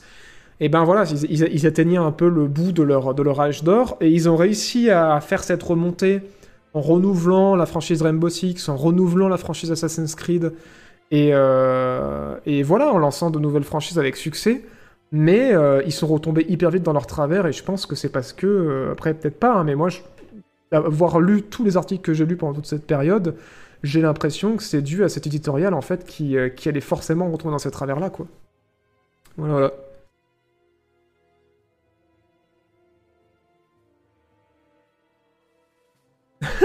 Tous leurs jeux sont sans aucun intérêt. Non, faut pas dire ça, faut pas dire ça parce que. euh, je pense que quand tu dis ça, tu penses euh, au global à des déceptions que tu as eues toi personnellement. Et, euh, et, à, la surface, mais moi par exemple, deux, petits jeux que j'ai beaucoup aimé chez Ubisoft, c'est Gros Home et Gros Up qui sont très très cool. Valiant Earth était très bien. Et après, ouais, bah, je suis désolé, mais euh, Assassin's Creed euh, Odyssey, c'est quand même très très cool, quoi. C'est The Witcher euh, dans, la, Grèce, quoi. Peut-être pas avec la même maturité d'écriture, parce que, ben voilà, ils mettent pas autant de moyens dans la narration que CD Projekt puisse en mettre, mais c'était quand même très bien. Moi, j'ai beaucoup aimé Wildlands, même s'il a su être répétitif, c'était quand même un, un sacré pari, et je trouve que ça marche. Moi qui suis très jeu d'infiltration et, euh, très jeu euh, militaire et tout, c'était très cool. Et Rainbow Six Siege aussi, c'est très très bon, quoi. C'est sûr que il y a plein de défauts, tous leurs jeux ont plein de défauts, mais n'empêche que, ouais, ils font quand même des bons jeux, quoi. Et, euh, là, je parle que du récent, mais si on revient en arrière, enfin, quand même, le premier Splinter Cell, c'est trop trop bien. Euh, les premiers Prince of Persia aussi, enfin, c'est vraiment très bon aussi en termes de, en termes de gameplay, en termes de design, enfin. Non, franchement, Ubisoft, ils font des, jeux qui sont très très cool, mais, euh, mais le truc, c'est qu'aujourd'hui, ils font beaucoup beaucoup de jeux, et euh, sur la, quantité astronomique de jeux qu'ils font, bah, il n'y en a pas tant que ça euh, qui shine à côté des, autres gros jeux de l'industrie, quoi. C'est le, problème, quoi. Leur Battle Royale qui est bidé, ouais. Carrément.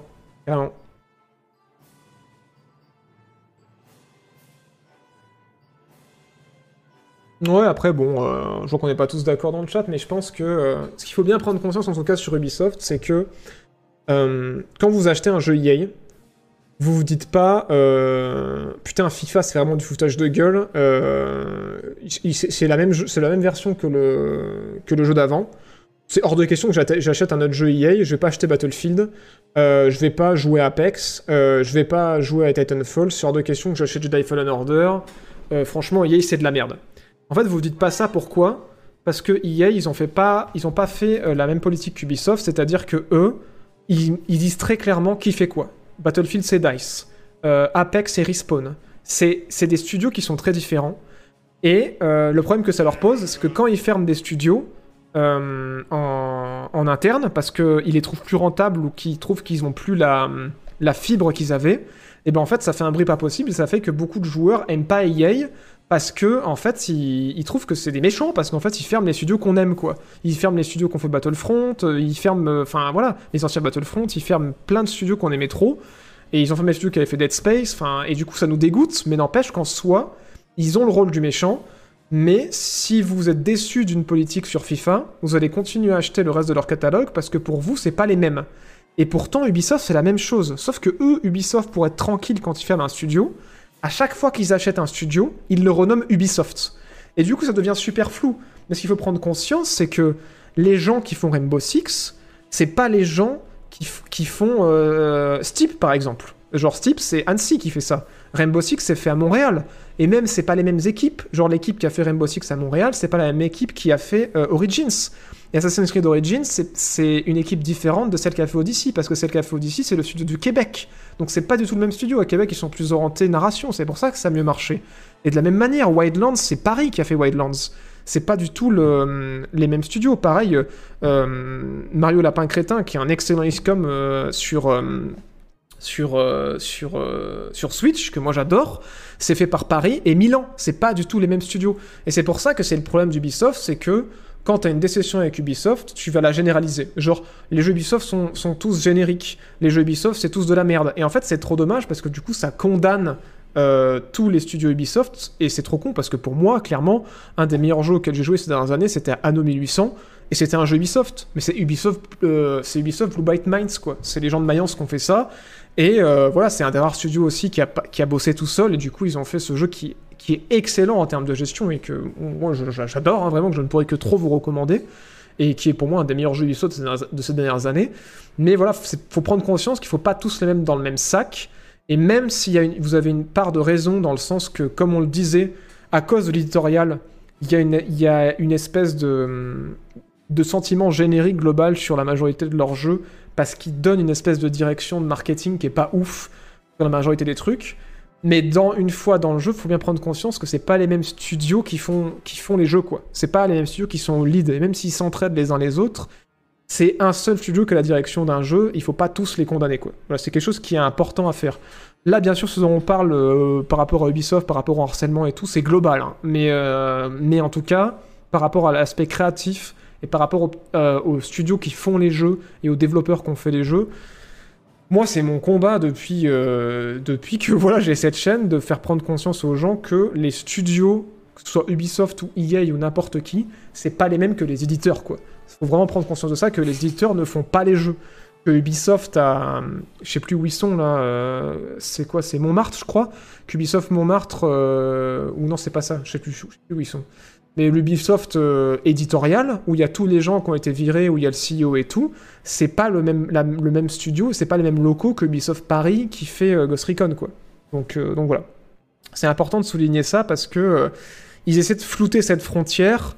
Et moi, je trouve que ça craint, quoi. Ça craint parce que il faut donner du crédit là où il y a du crédit à donner. J'ai beaucoup mal avec les jeux Ubisoft, il y a zéro impression, je sais pas pourquoi. Mais il y a zéro immersion, je sais pas pourquoi. Mais franchement, enfin, ça me rend fou que de, lire ça parce que vous pouvez pas dire ça en fait. Enfin, joue à Anno, genre tu vas voir la différence qu'il y a entre Anno et Assassin's Creed. Joue à Splinter Cell, tu voir la différence. Au premier Splinter Cell, tu voir la différence qu'il y a entre euh, le premier Splinter Cell et le dernier Assassin's Creed. Et par exemple, euh, j'en sais rien, euh, joue au premier Rainbow Six et si les premiers Rainbow Six t'as pas de l'immersion, mais je sais pas ce qu'il te faut. hein. Franchement, les premiers Rainbow Six c'était incroyable et c'était Ubisoft et et t'a- t'avais euh, toute cette phase de planification, c'était tellement niche. euh, où tu recrutais tes, équipes, tu choisissais qui c'est que tu voulais, et quand les mecs ils meuraient, dans- ils mouraient dans une mission, ils mouraient de manière définitive pour le reste de la campagne, tu planifiais euh, à la main les plans de chemin de, de ch- de chacun de tes opérateurs, enfin, et c'était hyper difficile, c'était hyper simu, hyper réaliste, tu crevais en deux balles. Donc non, franchement, faut arrêter de balancer des généralités comme ça, c'est c'est ridicule et justement ça, ça, va à l'encontre de tout ce que j'essaie de vous dire, c'est que Montreuil, ok c'est ça, Montreuil, merci. Et euh, ça va à l'encontre de tout ce qu'on est en train de dire actuellement, c'est que effectivement, faut être prudent quand un jeu est édité par Ubisoft parce qu'on sait que potentiellement il va avoir une direction marketing, mais il faut pas le condamner. Et ces dernières années, euh, le comeback de, de Rainbow Six et la qualité de Assassin's Creed Odyssey ou l'excellence d'Anno 1800 montrent bien que ouais, faut pas condamner tout ce qui sort d'Ubisoft quoi. C'est Enfin voilà, je pense que vous avez compris où je voulais en venir. Mais oui, les anciens Rainbow, ils étaient fous, mais, euh, mais c'est trop niche aujourd'hui. Ils pourraient plus produire ça. Mais oui, c'était, c'était, c'était, c'était dingue. Même Shadowflight, oui, Shadowflight est très très bien. hein. Et c'est pas du tout un jeu indé. Il y a beaucoup de gens qui pensent que Shadowflight c'est un jeu indé, mais non, non, c'est un jeu Ubisoft. Trackmania aussi, qui est très très cool, c'est Ubisoft aussi. euh, Non, mais c'est pour ça. Il y a plein de, jeux qui sont très très bien, mais c'est juste qu'il en faut pour tout le monde déjà de base. Et, euh, et que oui, ils vont pas sortir que des trucs excellents parce qu'ils sortent une chier de jeux tous les ans.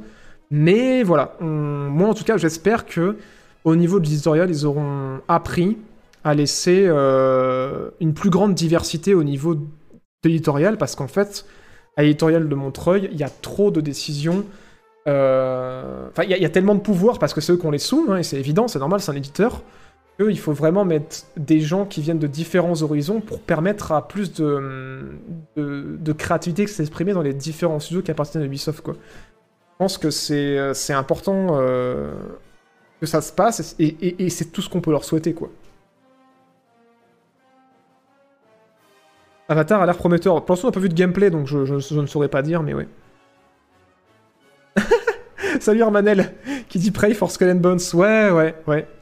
Bah, faut espérer que ce long temps de développement euh, permette au jeu de, proposer quelque chose de, de, de novateur, quoi. On est bien d'accord. hein. Et comme pour tous les jeux qui sont en développement chez Ubisoft. hein. Merci pour le sondage. Merci beaucoup. Alors globalement dans le sondage, euh, qu'est-ce que ça dit Ouais, vous êtes une moitié à dire que euh, vous êtes plutôt positif pour Ubisoft, et l'autre moitié peu euh, positif, mais, euh, mais voilà, il n'y a pas grand monde qui sont vraiment très peu positifs. Ou il y a quelques personnes qui sont très positives pour Ubisoft. Mais après, je comprends, mais moi, en vrai, je m'en fous un peu de ce que vous pensez d'Ubisoft. Enfin, c'est des éditeurs, vous en pensez ce que vous voulez, quoi. Mais, mais ne condamnez pas les équipes qui font les jeux, quoi. C'est-à-dire, ne les foutez pas dans le même panier que, que des équipes qui, euh, qui, vous sortent des trucs génériques sur génériques. euh. Et voilà. Et voilà. C'est sûr qu'on souhaite à Ubisoft de laisser un peu plus de liberté euh, à ces studios créativement. J'espère qu'ils apprendront de ça parce que, mine de rien, leurs jeux sont différents, quoi. Il leur manque pas grand-chose pour, euh, pour sortir de ce côté générique et, et, et arriver à épouser complètement la promesse qu'ils offrent, quoi. T'as testé euh, Valhalla? Ouais, euh, j'ai pas du tout aimé. hein. Il m'est tombé des mains euh, au bout de 5 heures. euh, j'ai l'impression de rejouer d'ici, mais en moins bien écrit. Donc, euh, donc ouais, non, pour le coup, moi, c'est euh, Valhalla, je recommande pas du tout. Je condamne ceux qui condamnent les studios, nuance. Ouais, c'est ça, c'est ça. Le problème du renouveau, c'est que tu prends le risque de pas être apprécié. Ah non, mais c'est sûr, c'est une, faut, pas oublier effectivement hein, que c'est une industrie et que Ubisoft va être frileux à trop innover trop vite. Euh, c'est sûr, et parce qu'il y a un risque financier derrière et que, ben ouais, s'ils perdent trop de sous, à un moment, ils fermeront aussi les studios qui font les jeux, c'est positif pour personne. Donc effectivement, vu que c'est une grosse industrie et qu'ils veulent faire des sous, euh, ouais, euh, ils vont vouloir pas prendre non plus trop de risques, ou en tout cas prendre des risques, comment dire, mesurés quoi. C'est-à-dire faire quelque chose de novateur, mais, mais en s'assurant qu'il y a quand même un public derrière quoi. Pas faire un truc euh, trop niche. Mais bon, après tu regardes For Honor, enfin, c'est quand même méga niche quoi. Alors certes, y ça, s'est un peu cassé la gueule, mais je pense que ça s'est quand même bien vendu. Et ils ont pris quand même le risque de faire un truc, euh, ouais, enfin, il y a un skill gap qui est énorme, et c'est un genre qui est très particulier, et pourtant ils ont réussi à le vendre. Même si aujourd'hui, voilà, il y a plus grand monde qui le relance, euh, je pense que commercialement parlant, ça a quand même bien marché, quoi. Et R6, à l'inverse, c'était un- une prise de risque aussi de faire du CS à une époque où, à part CS, pas grand monde faisait du CS, et de faire euh, dans CS un système avec des, héros, et en plus de, euh, de faire ça dans des maps qui sont euh, destructibles, quoi. C'était un sacré pari. Au départ, ils se sont cassés à la gueule parce que techniquement, ça allait pas. Mais ils ont eu tellement une bonne idée que la communauté a suivi et qu'aujourd'hui, c'est le truc qui rapporte le plus de fric à Ubi, Rainbow Six. hein. Donc, donc ouais, non, ils ont des idées... Ils ont des idées no- novatrices, mais euh, des fois, ils osent pas les pousser, quoi. Des fois, ils osent pas les pousser parce que, euh, ouais, ils, restent trop dans... Ouais, enfin... Comment dire Ils restent trop dans ce qui se fait déjà, quoi pour, euh, dans ce qui est facile. Mais, mais après, voilà, c'est pas forcément la faute des gens qui, qui font les jeux, c'est que, ouais, voilà, il y, a- un éditeur derrière. hein. C'est pour ça qu'aussi, moi, je vous dis que l'indé, ils ont cette liberté-là, c'est que, ouais, quand t'as pas quelqu'un derrière qui te met la pression pour, euh, pour faire des ventes et que tu dépends que de toi pour ta survie, euh, ça pousse à plus de créativité, c'est sûr. hein. Voilà, voilà.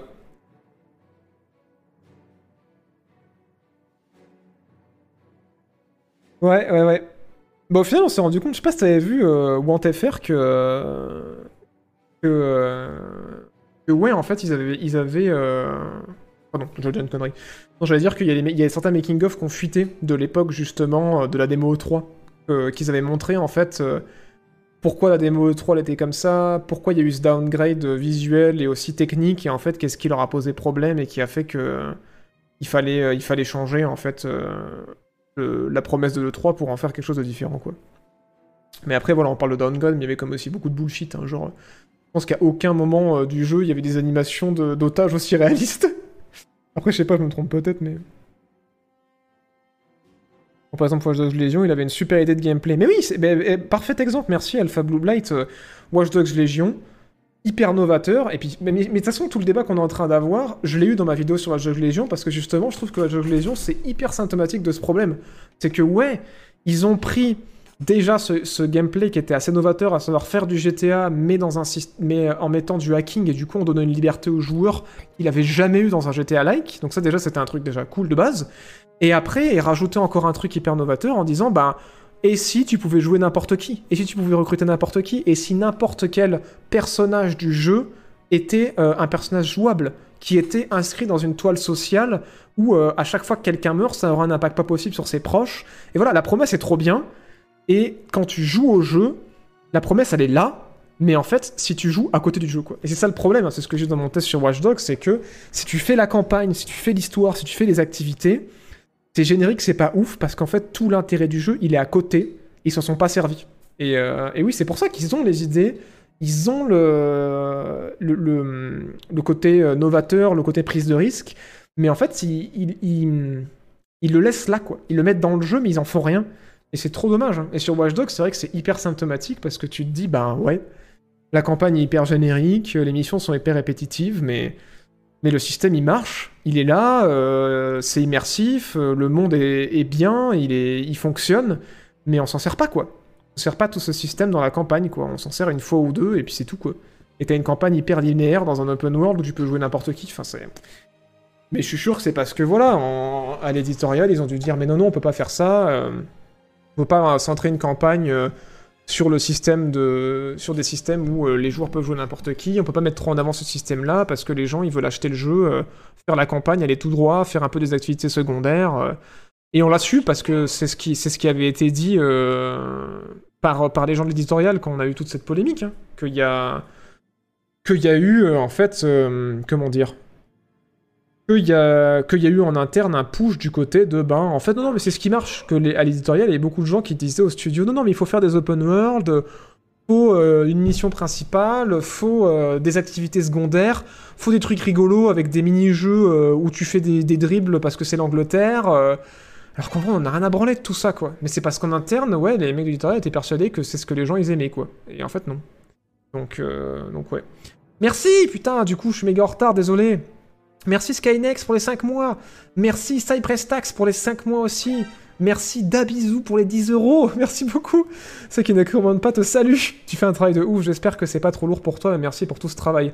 Pff, c'est. euh, Non, ça va. T'inquiète. Ça ralentit un petit peu la production des vidéos de préparer euh, cette émission parce que je me prends euh, toujours une après-midi pour. euh, Pour essayer de préparer ça dans de, dans de bonnes conditions, mais au global, le reste de la semaine, je continue d'avancer sur les vidéos, donc euh, donc vous en faites pas, euh, ça, ça va, vous inquiétez pas.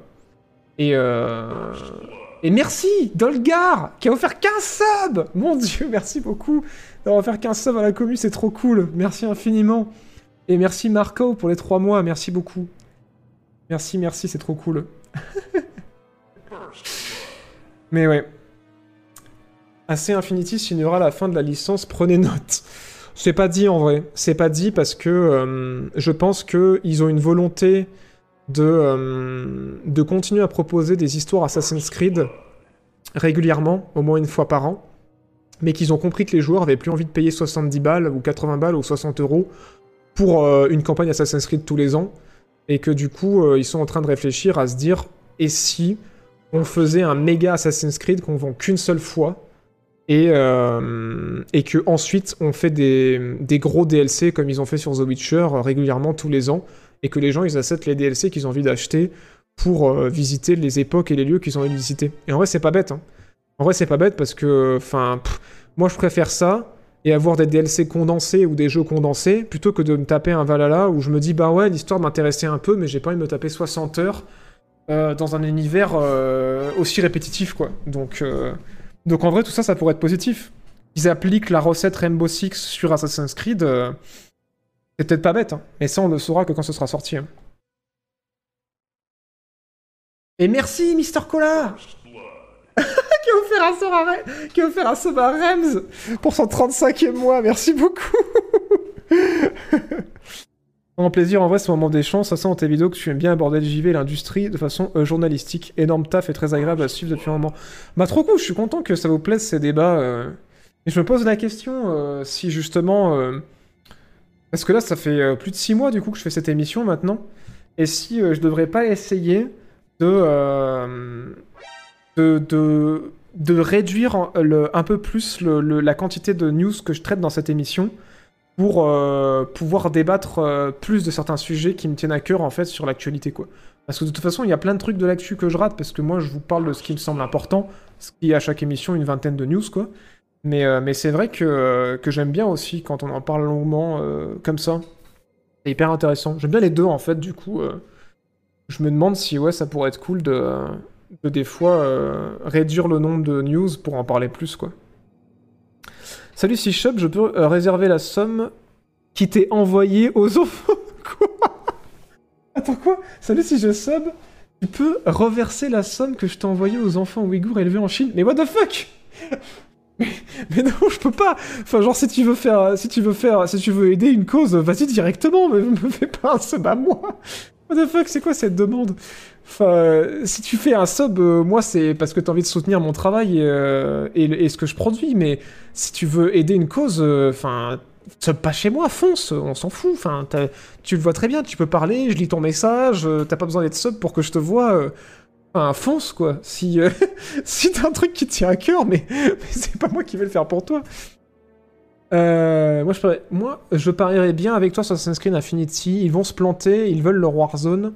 Euh, c'est juste copier ce qui, fait la concurrence, ça ne part jamais d'un concept artistique. Franchement, euh, je pense pas que c'est copier ce que fait la concurrence, mais je pense clairement qu'il y a une part de vérité dans ce que tu dis, que c'est une volonté marketing de base, et qui pourrait se planter très clairement avec ça. Euh, moi, je pense que s'ils oublient que sur cette bonne idée marketing, il faut aussi mettre un bon jeu, ils vont se planter. Donc, euh, donc ouais, je, je pense que tu pourrais avoir raison, mais ça dépend que de quoi. Avis selon les news que tu trouves chaque semaine. Ouais, je me dis on pourra peut-être avoir une section en bref, où genre euh, au début de l'émission, euh, j'aborde vraiment à 18h pile en bref euh, toutes les news que j'ai pas spécialement envie de développer et où on réagit brièvement dessus. Et, derrière, ouais, après, peut-être garder quelques news où on débat un peu plus amplement dessus. hein.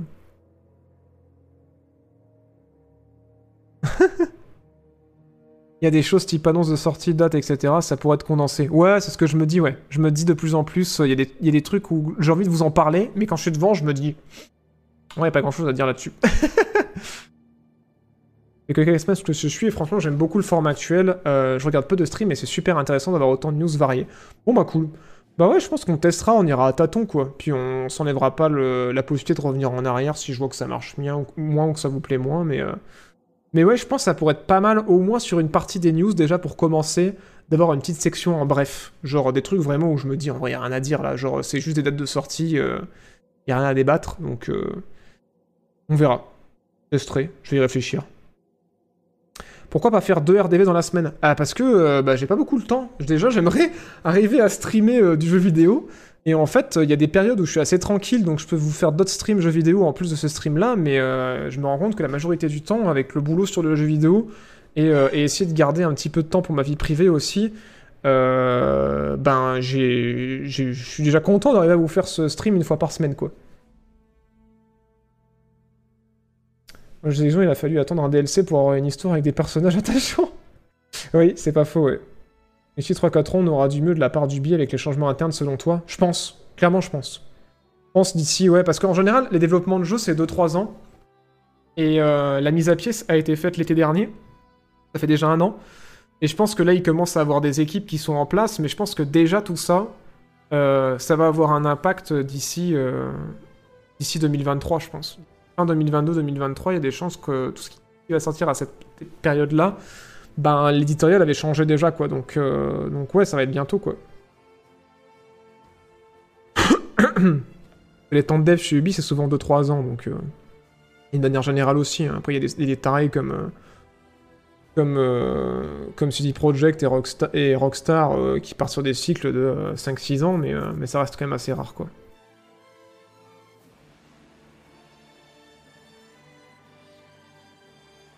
Thief comme à l'époque est-il prévu euh, J'en sais rien, je sais pas trop ce que je vous streamerai en, jeu prochainement, mais euh, voilà. Euh, Fable, on en a parlé la, hum, semaine dernière. Merci Ken du temps 27 pour ton troisième mois, merci beaucoup. Merci infiniment. Et oui, putain, joyeux 14 juillet à tous, c'est vrai. J'avais oublié. J'ai vu un article il y a 3 mois comme quoi rien n'avait vraiment changé, non? Euh, Si, si, il y a eu du changement, mais euh, l'article que t'as dû lire, c'est le même que celui que j'ai lu, je pense. Celui qui disait que ça avançait, mais c'était méga lent, quoi. C'était super lent, et qu'ils en font pas assez encore pour que ça, ça évolue, quoi. Que, que c'est lent. Très lent. La vie privée, c'est pour nous, t'inquiète, on gère. Félicitations pour le nouveau-né. De quoi? Non, non, je vais pas eu un gosse. Non, non, non, non, c'est juste que les vidéos me prennent beaucoup de temps, vous le savez. Et après, voilà, faut aussi que je prenne du temps pour, euh, pour, euh, pour vivre, quoi, pour voir mes proches, prendre du temps pour moi, pour me reposer. euh, C'est aussi bête que ça, quoi. Et sur ce, je vous souhaite une excellente soirée. Et sinon, vous le savez, je vous donne rendez-vous au prochain.